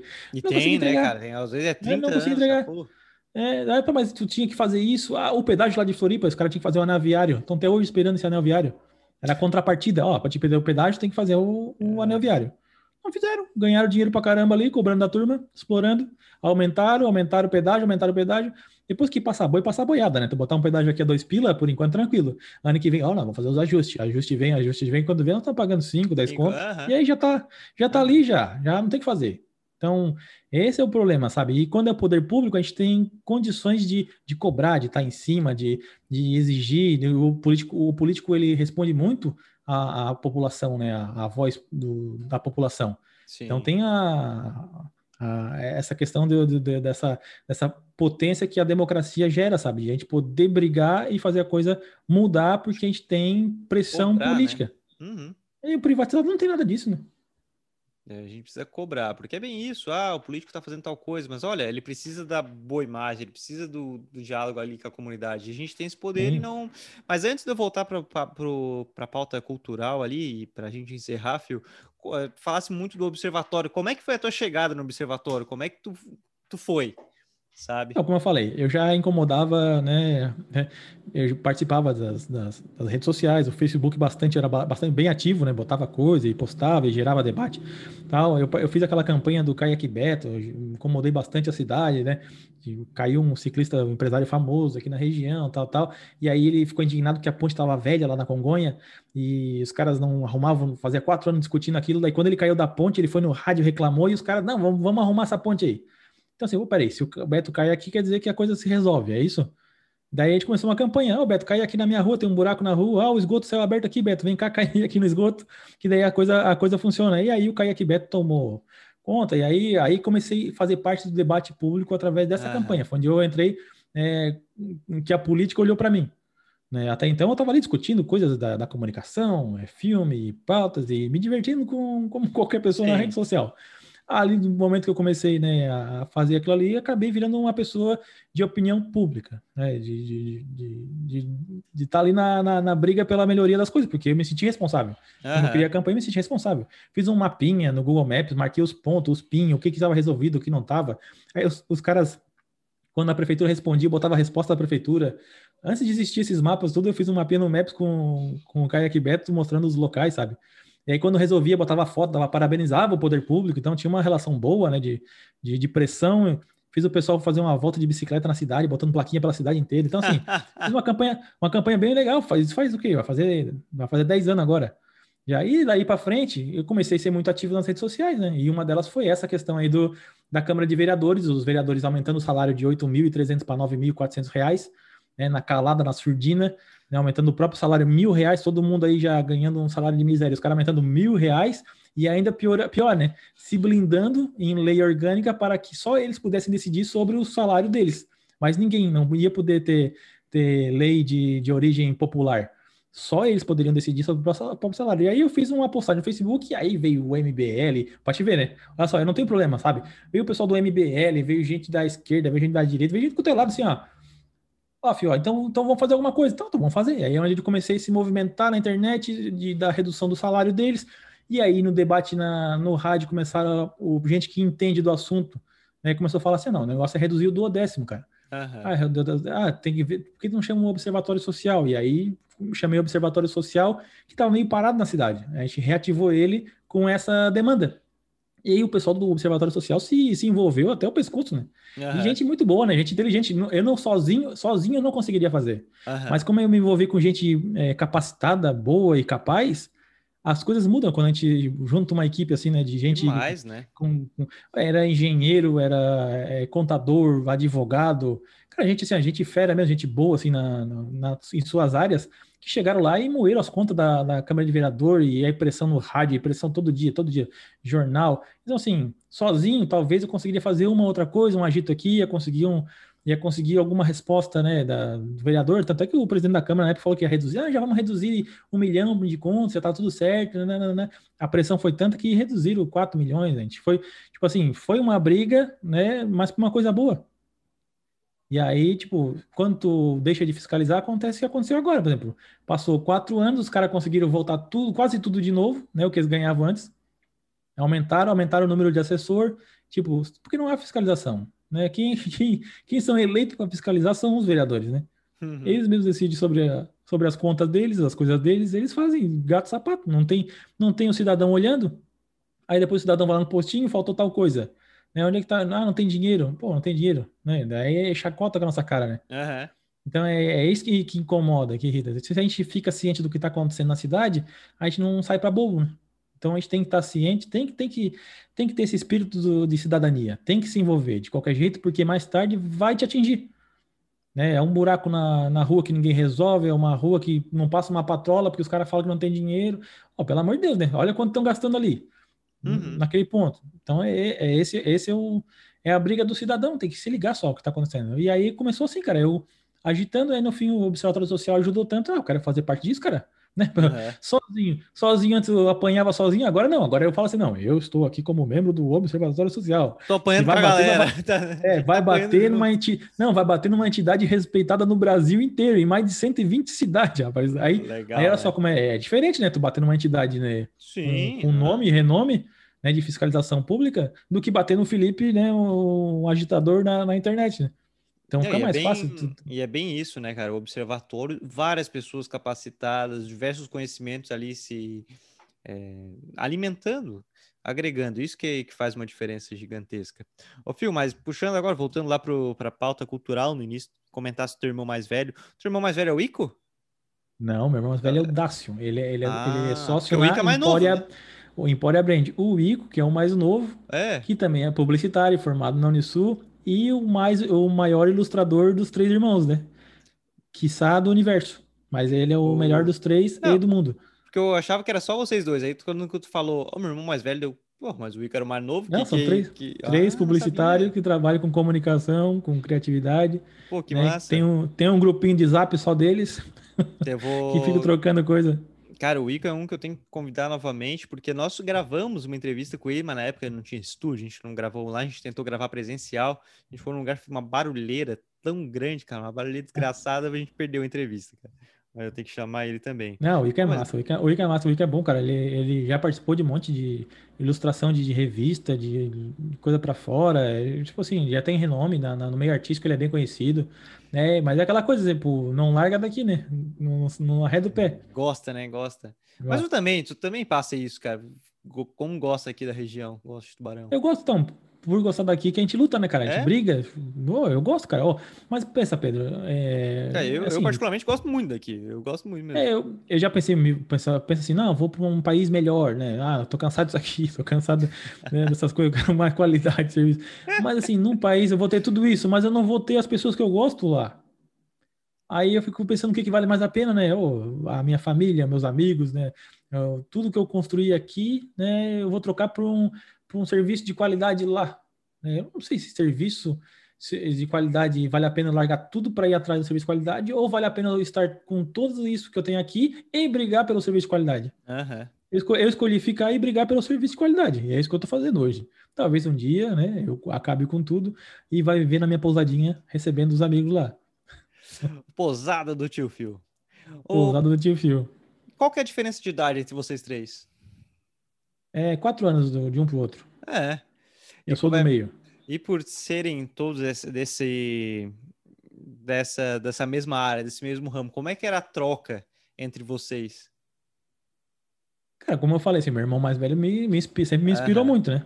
Ele gosta muito também dessa parte cultura, da gibi, ele que me trazia gibi para casa e eu li os gibi dele e, e, desenhava, e o Ico veio na mesma onda também. O Ico também aprendeu desenhar, né, do meu lado aqui, folha de um lado do outro, ele querendo ser melhor que eu, e eu mostrando aqui o desenho, como é que fazia, ajeitava aqui, ele ia lá desenhar, me trazia para olhar como é que ficou o desenho, eu dizia onde é que tinha que melhorar, sabe, assim, e aprendendo também junto, então, tipo assim, foi bom que cria uma rede, né, Sim. de pessoas é, é, motivadas para fazer aquilo, né, um puxando o outro, eu querendo chegar no nível do irmão mais velho, né, querendo desenhar junto, querendo fazer parecido, querendo ser tão bom quanto, então, assim, sempre teve essa, essa coisa de, de irmão, e até hoje, cara, é uma irmandade bem forte, assim, bem legal mesmo. É umas coisas que eu, que eu tenho muito orgulho nessa vida, assim, ter irmãos tão queridos, assim, tão, tão parceiro, e da mesma área, né? É, isso que é legal, né? Isso é interessante. Falasse que tá, tu tens uma startup. Que, qual que é Tem. a startup? Então, eu tenho a Pedlogo. A Pedlogo é uma startup voltada para automatização de, de delivery, de pedidos, tanto o cardápio quanto o atendimento através de bot. Então, a gente tem uma, uma, série de clientes de bares e restaurantes e lanchonetes que tem muita dificuldade de atender os clientes no delivery, né? De estar uhum. de, tá atendendo o telefone, de estar tá respondendo no, no Facebook, estar tá respondendo no WhatsApp. Tipo assim, às vezes tem uma pessoa para tudo isso. E geralmente, quando elas não conseguem atender, e a gente sabe que a fome é. Quem quer comer tá com pressa, né? Tá Chama o cara no WhatsApp, uhum. quer que o cara responda, né? E geralmente perde até venda, porque o cara desiste e vai pedir em outro lugar. Então a gente criou um sistema de automatização em que a gente tem um bot garçomzinho que atende a pessoa, né, já dá o cardápio, a pessoa faz o pedido totalmente automatizado, como se fosse um iFood, sabe? Uhum. Só que isso na, sem precisar baixar aplicativo direto na rede social do cara. Tipo no Facebook mesmo, o cara chegou no Facebook e chamou lá. O Facebook mesmo é o mais abandonado pelos restaurantes, né? Os caras fazem uma publicidade, trabalham toda a comunicação na rede social, Instagram e Facebook, só que na hora do cara fazer o pedido por lá, ninguém responde. Então Sim. a gente conseguiu automatizar justamente as redes sociais. O cara chama lá, vê o botzinho, responde, conversa com ele, já, já manda o cardápio para ele. Se tiver alguma pergunta, por exemplo, a ah, que horas vocês atendem? O bot responde, sabe? Ah, eu queria o cardápio. O cardápio já vem, já faz o pedido todo, escolhe a forma de pagamento, a distância. O cara, na ponta, o restaurante só recebe o pedido lá na, no, no navegador, sem precisar baixar nada mesmo. Né, na questão de pedido, ele já sai impressinho na, na impressora direto na cozinha. Então, assim, automatiza todo o processo de pedido. É, e ainda tem uma questão que a gente, a gente tem uma base de dados que a gente gera por esse, por esse nosso cliente, que ele consegue é, identificar nos clientes a assiduidade de cada cliente e criar uhum. promoções específicas, sabe? Ah, o cara pede toda quinta-feira um salada e uma coca.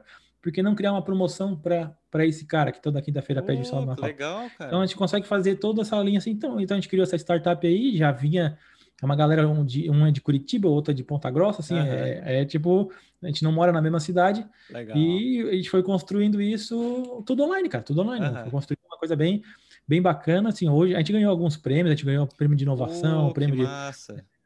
No Darwin, o prêmio de, da, da Darwin, a gente, prêmio da aceleradora, no Acelera, é, no Sebrae. Cara, a gente tem uma, uma bastante coisa assim que a gente conquistou com a, com a Pad Logo. É, alguns investimentos, a gente foi acelerado pela Baita, a gente foi acelerado se por lá em São Paulo, a gente teve bastante, bastante colaboração nesse mundo uhum. das startups, assim, vivi ela porque uns cinco anos aí que eu estou respirando esse universo, sabe? De apresentação de pitch, três minutos, cinco minutos, tem que e investidor. Isso é socialista, hein? Imagina se não fosse. Isso, é investidor de é, é, aceleradora de Portugal, gente da, da Alemanha para aí apresentar em inglês. Nossa, tipo assim, cara. Uma, legal, tudo, tudo online, cara. Tudo, Uma experiência tudo show, né?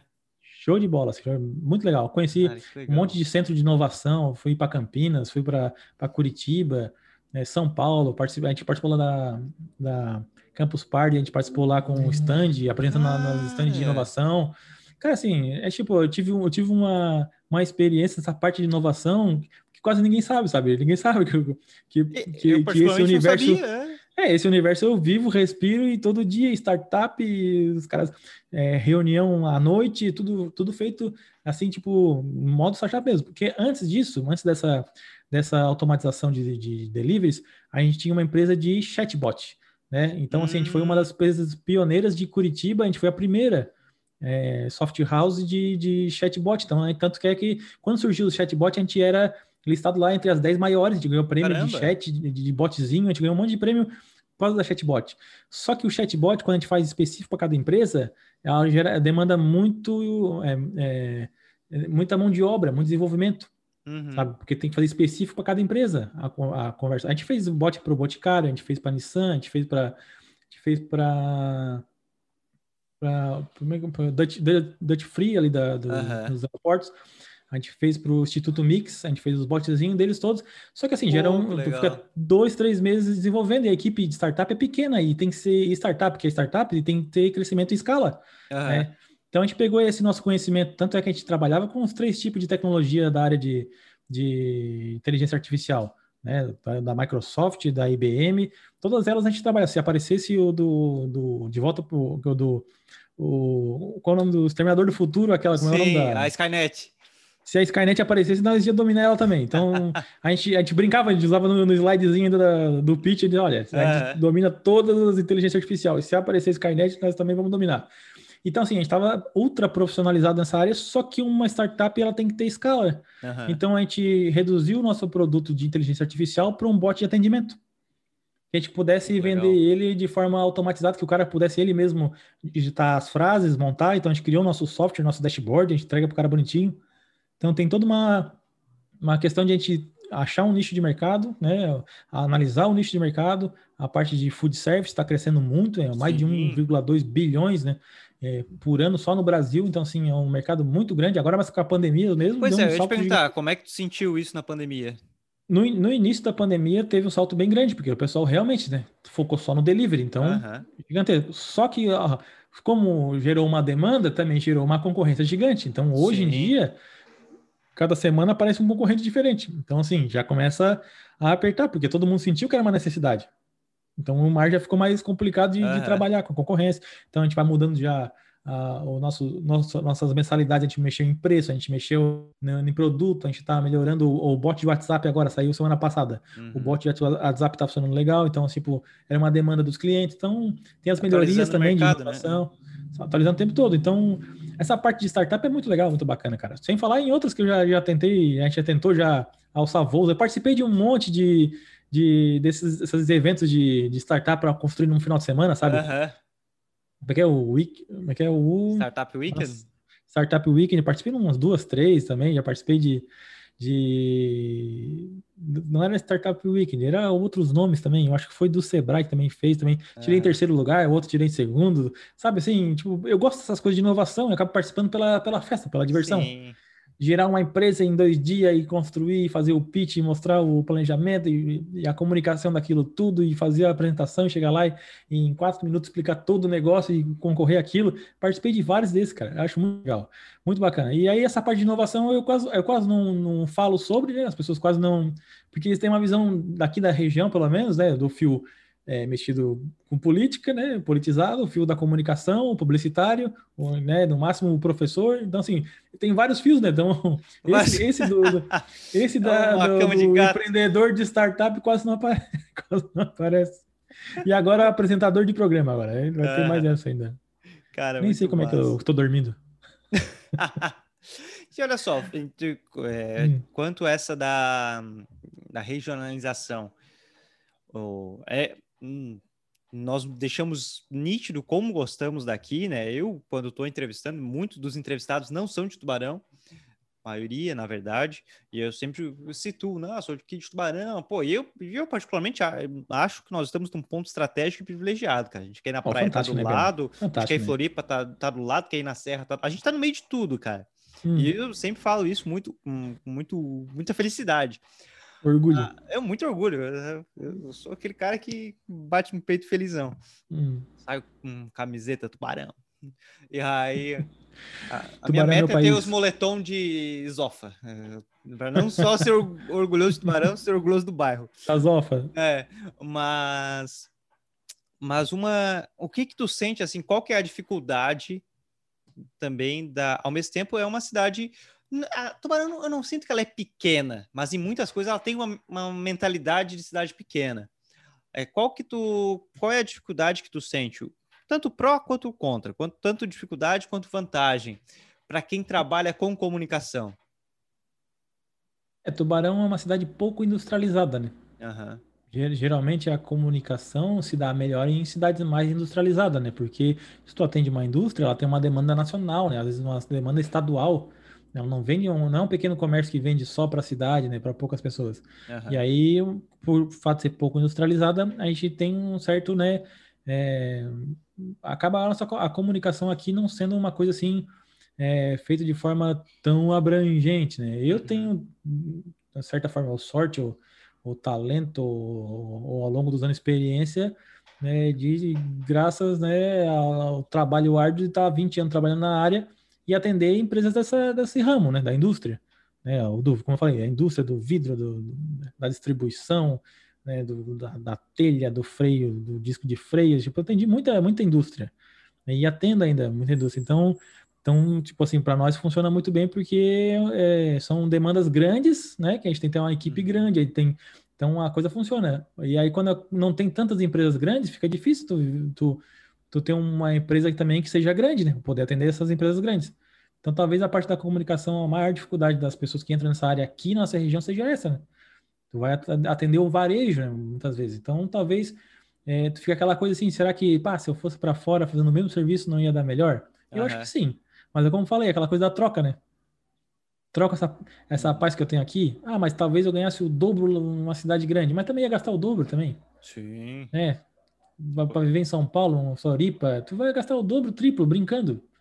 Então tu faz o cálculo também, às vezes, ah, mas vai, aí largar tudo isso aqui, eu tenho essa paz que eu tenho aqui, a segurança que eu tenho aqui, né? Porque esse, Tubarão é uma cidade pequena, 100 mil habitantes é, é pequeno pra caramba. Por isso que a gente não tem tanto, ah, porque Tubarão não tem nada, a cidade pensa pequena. Não é que a cidade é pequena. Como é que eu montar um mega empreendimento aqui se não vai dar nada? Uhum. Né? O cara tem que ser, olha, tem que ser bater no peito assim e com muita, muita certeza. Tipo, o seu Genésio montou um shopping aqui, né? Todo mundo jogou contra, todo mundo falou que não ia dar certo. Ah, o tá maluco, não vai tocar, mas ele ficou 10 anos pesquisando, cara. É, não, montar um negócio desse. Pesquisa de mercado, pesquisa de mercado né, ver se valia a pena toda a região e tal, tal. Oh, o processo todo de construção de shopping não foi tipo assim uma ideia na cabeça, é, quero matar. Não, não, ele ficou um tempão pesquisando para ver se dava. Quando, quando ele viu que dava, aí que ele começou a investir e montar. E tá aí dando certo, há mais de 15 anos aí o shopping na Muito cidade. Tempo, que todo mundo jogava contra. Mas é porque falta de, de conhecimento, olhar os dados, a pesquisa. Aí o pessoal só vai no achismo, né? Então tem que fazer é, nós somos, e até situando quem está ouvindo, é, Tubarão ela é muito conhecida. Eu acho, eu acho legal isso. Claro que né, todo mercado tem que se adaptar e melhorar a região, mas Tubarão é uma cidade comercial. Nós vemos, vemos muito da, dos lojistas, nós éramos caminho, é, então o pessoal parava aqui. E atualmente a gente está muito da TI, a gente está evoluindo demais na TI, a gente está exportando profissional de TI, hum. mas realmente falta falta indústria. E aí, e aí a, a, realidade vai se, vai se moldando. Fio, já passamos de uma hora e dez de entrevista, já fomos para, na verdade, já passamos de uma hora e meia de entrevista. Muito pois é, obrigado. É, tu e vai qual... editar isso aqui, porque, olha, duas horas o cara ouvindo a gente. Qual que é o teu recado final aí? O que, que tu deixa tanto para os teus alunos, seja para entusiastas da comunicação como um todo que querem iniciar, seja a parte política, enfim, cara, deixa o teu recado final e já engata fazendo teu jabá, onde que as pessoas podem conhecer mais os teus conteúdos, enfim, é contigo agora. Cara, eu, eu talvez é, eu faça o recado, a dica que eu vou dar é uma coisa que eu aprendi, não é que eu aprendi, na verdade eu já, eu já fazia, só que eu identifiquei né? Quando for fazer algo, tente ver se aquele algo mexe contigo, né? Se ele realmente te faz feliz fazendo. Porque mais tarde tu vai fazer algo que aquilo não mexe contigo, tá falando por outros objetivos, não, porque aqui vai me dar dinheiro, aqui vai me dar retorno, aqui talvez isso me traga algum benefício, mas aquilo não tá fazendo aquilo só por objetivos que não seja a tua satisfação pessoal, a tua realização, a tua felicidade, aquilo mais tarde vai se tornar um inimigo teu. Então, assim, bota na cabeça isso aqui, isso aqui me faz bem eu fazer isso aqui. Aí tu, tu não olha nem para trás, só faz, só vai e faz. Se te faz bem, vai lá e faz. Que aquilo aí tu não vai te arrepender nunca, porque naquele momento vale a pena porque te faz bem. Então, se juntar os dois, melhor ainda, né? Algo que vai me trazer retorno e me faz bem, então tentar achar esse, essa química da, do, do, que traz retorno e o que te faz bem.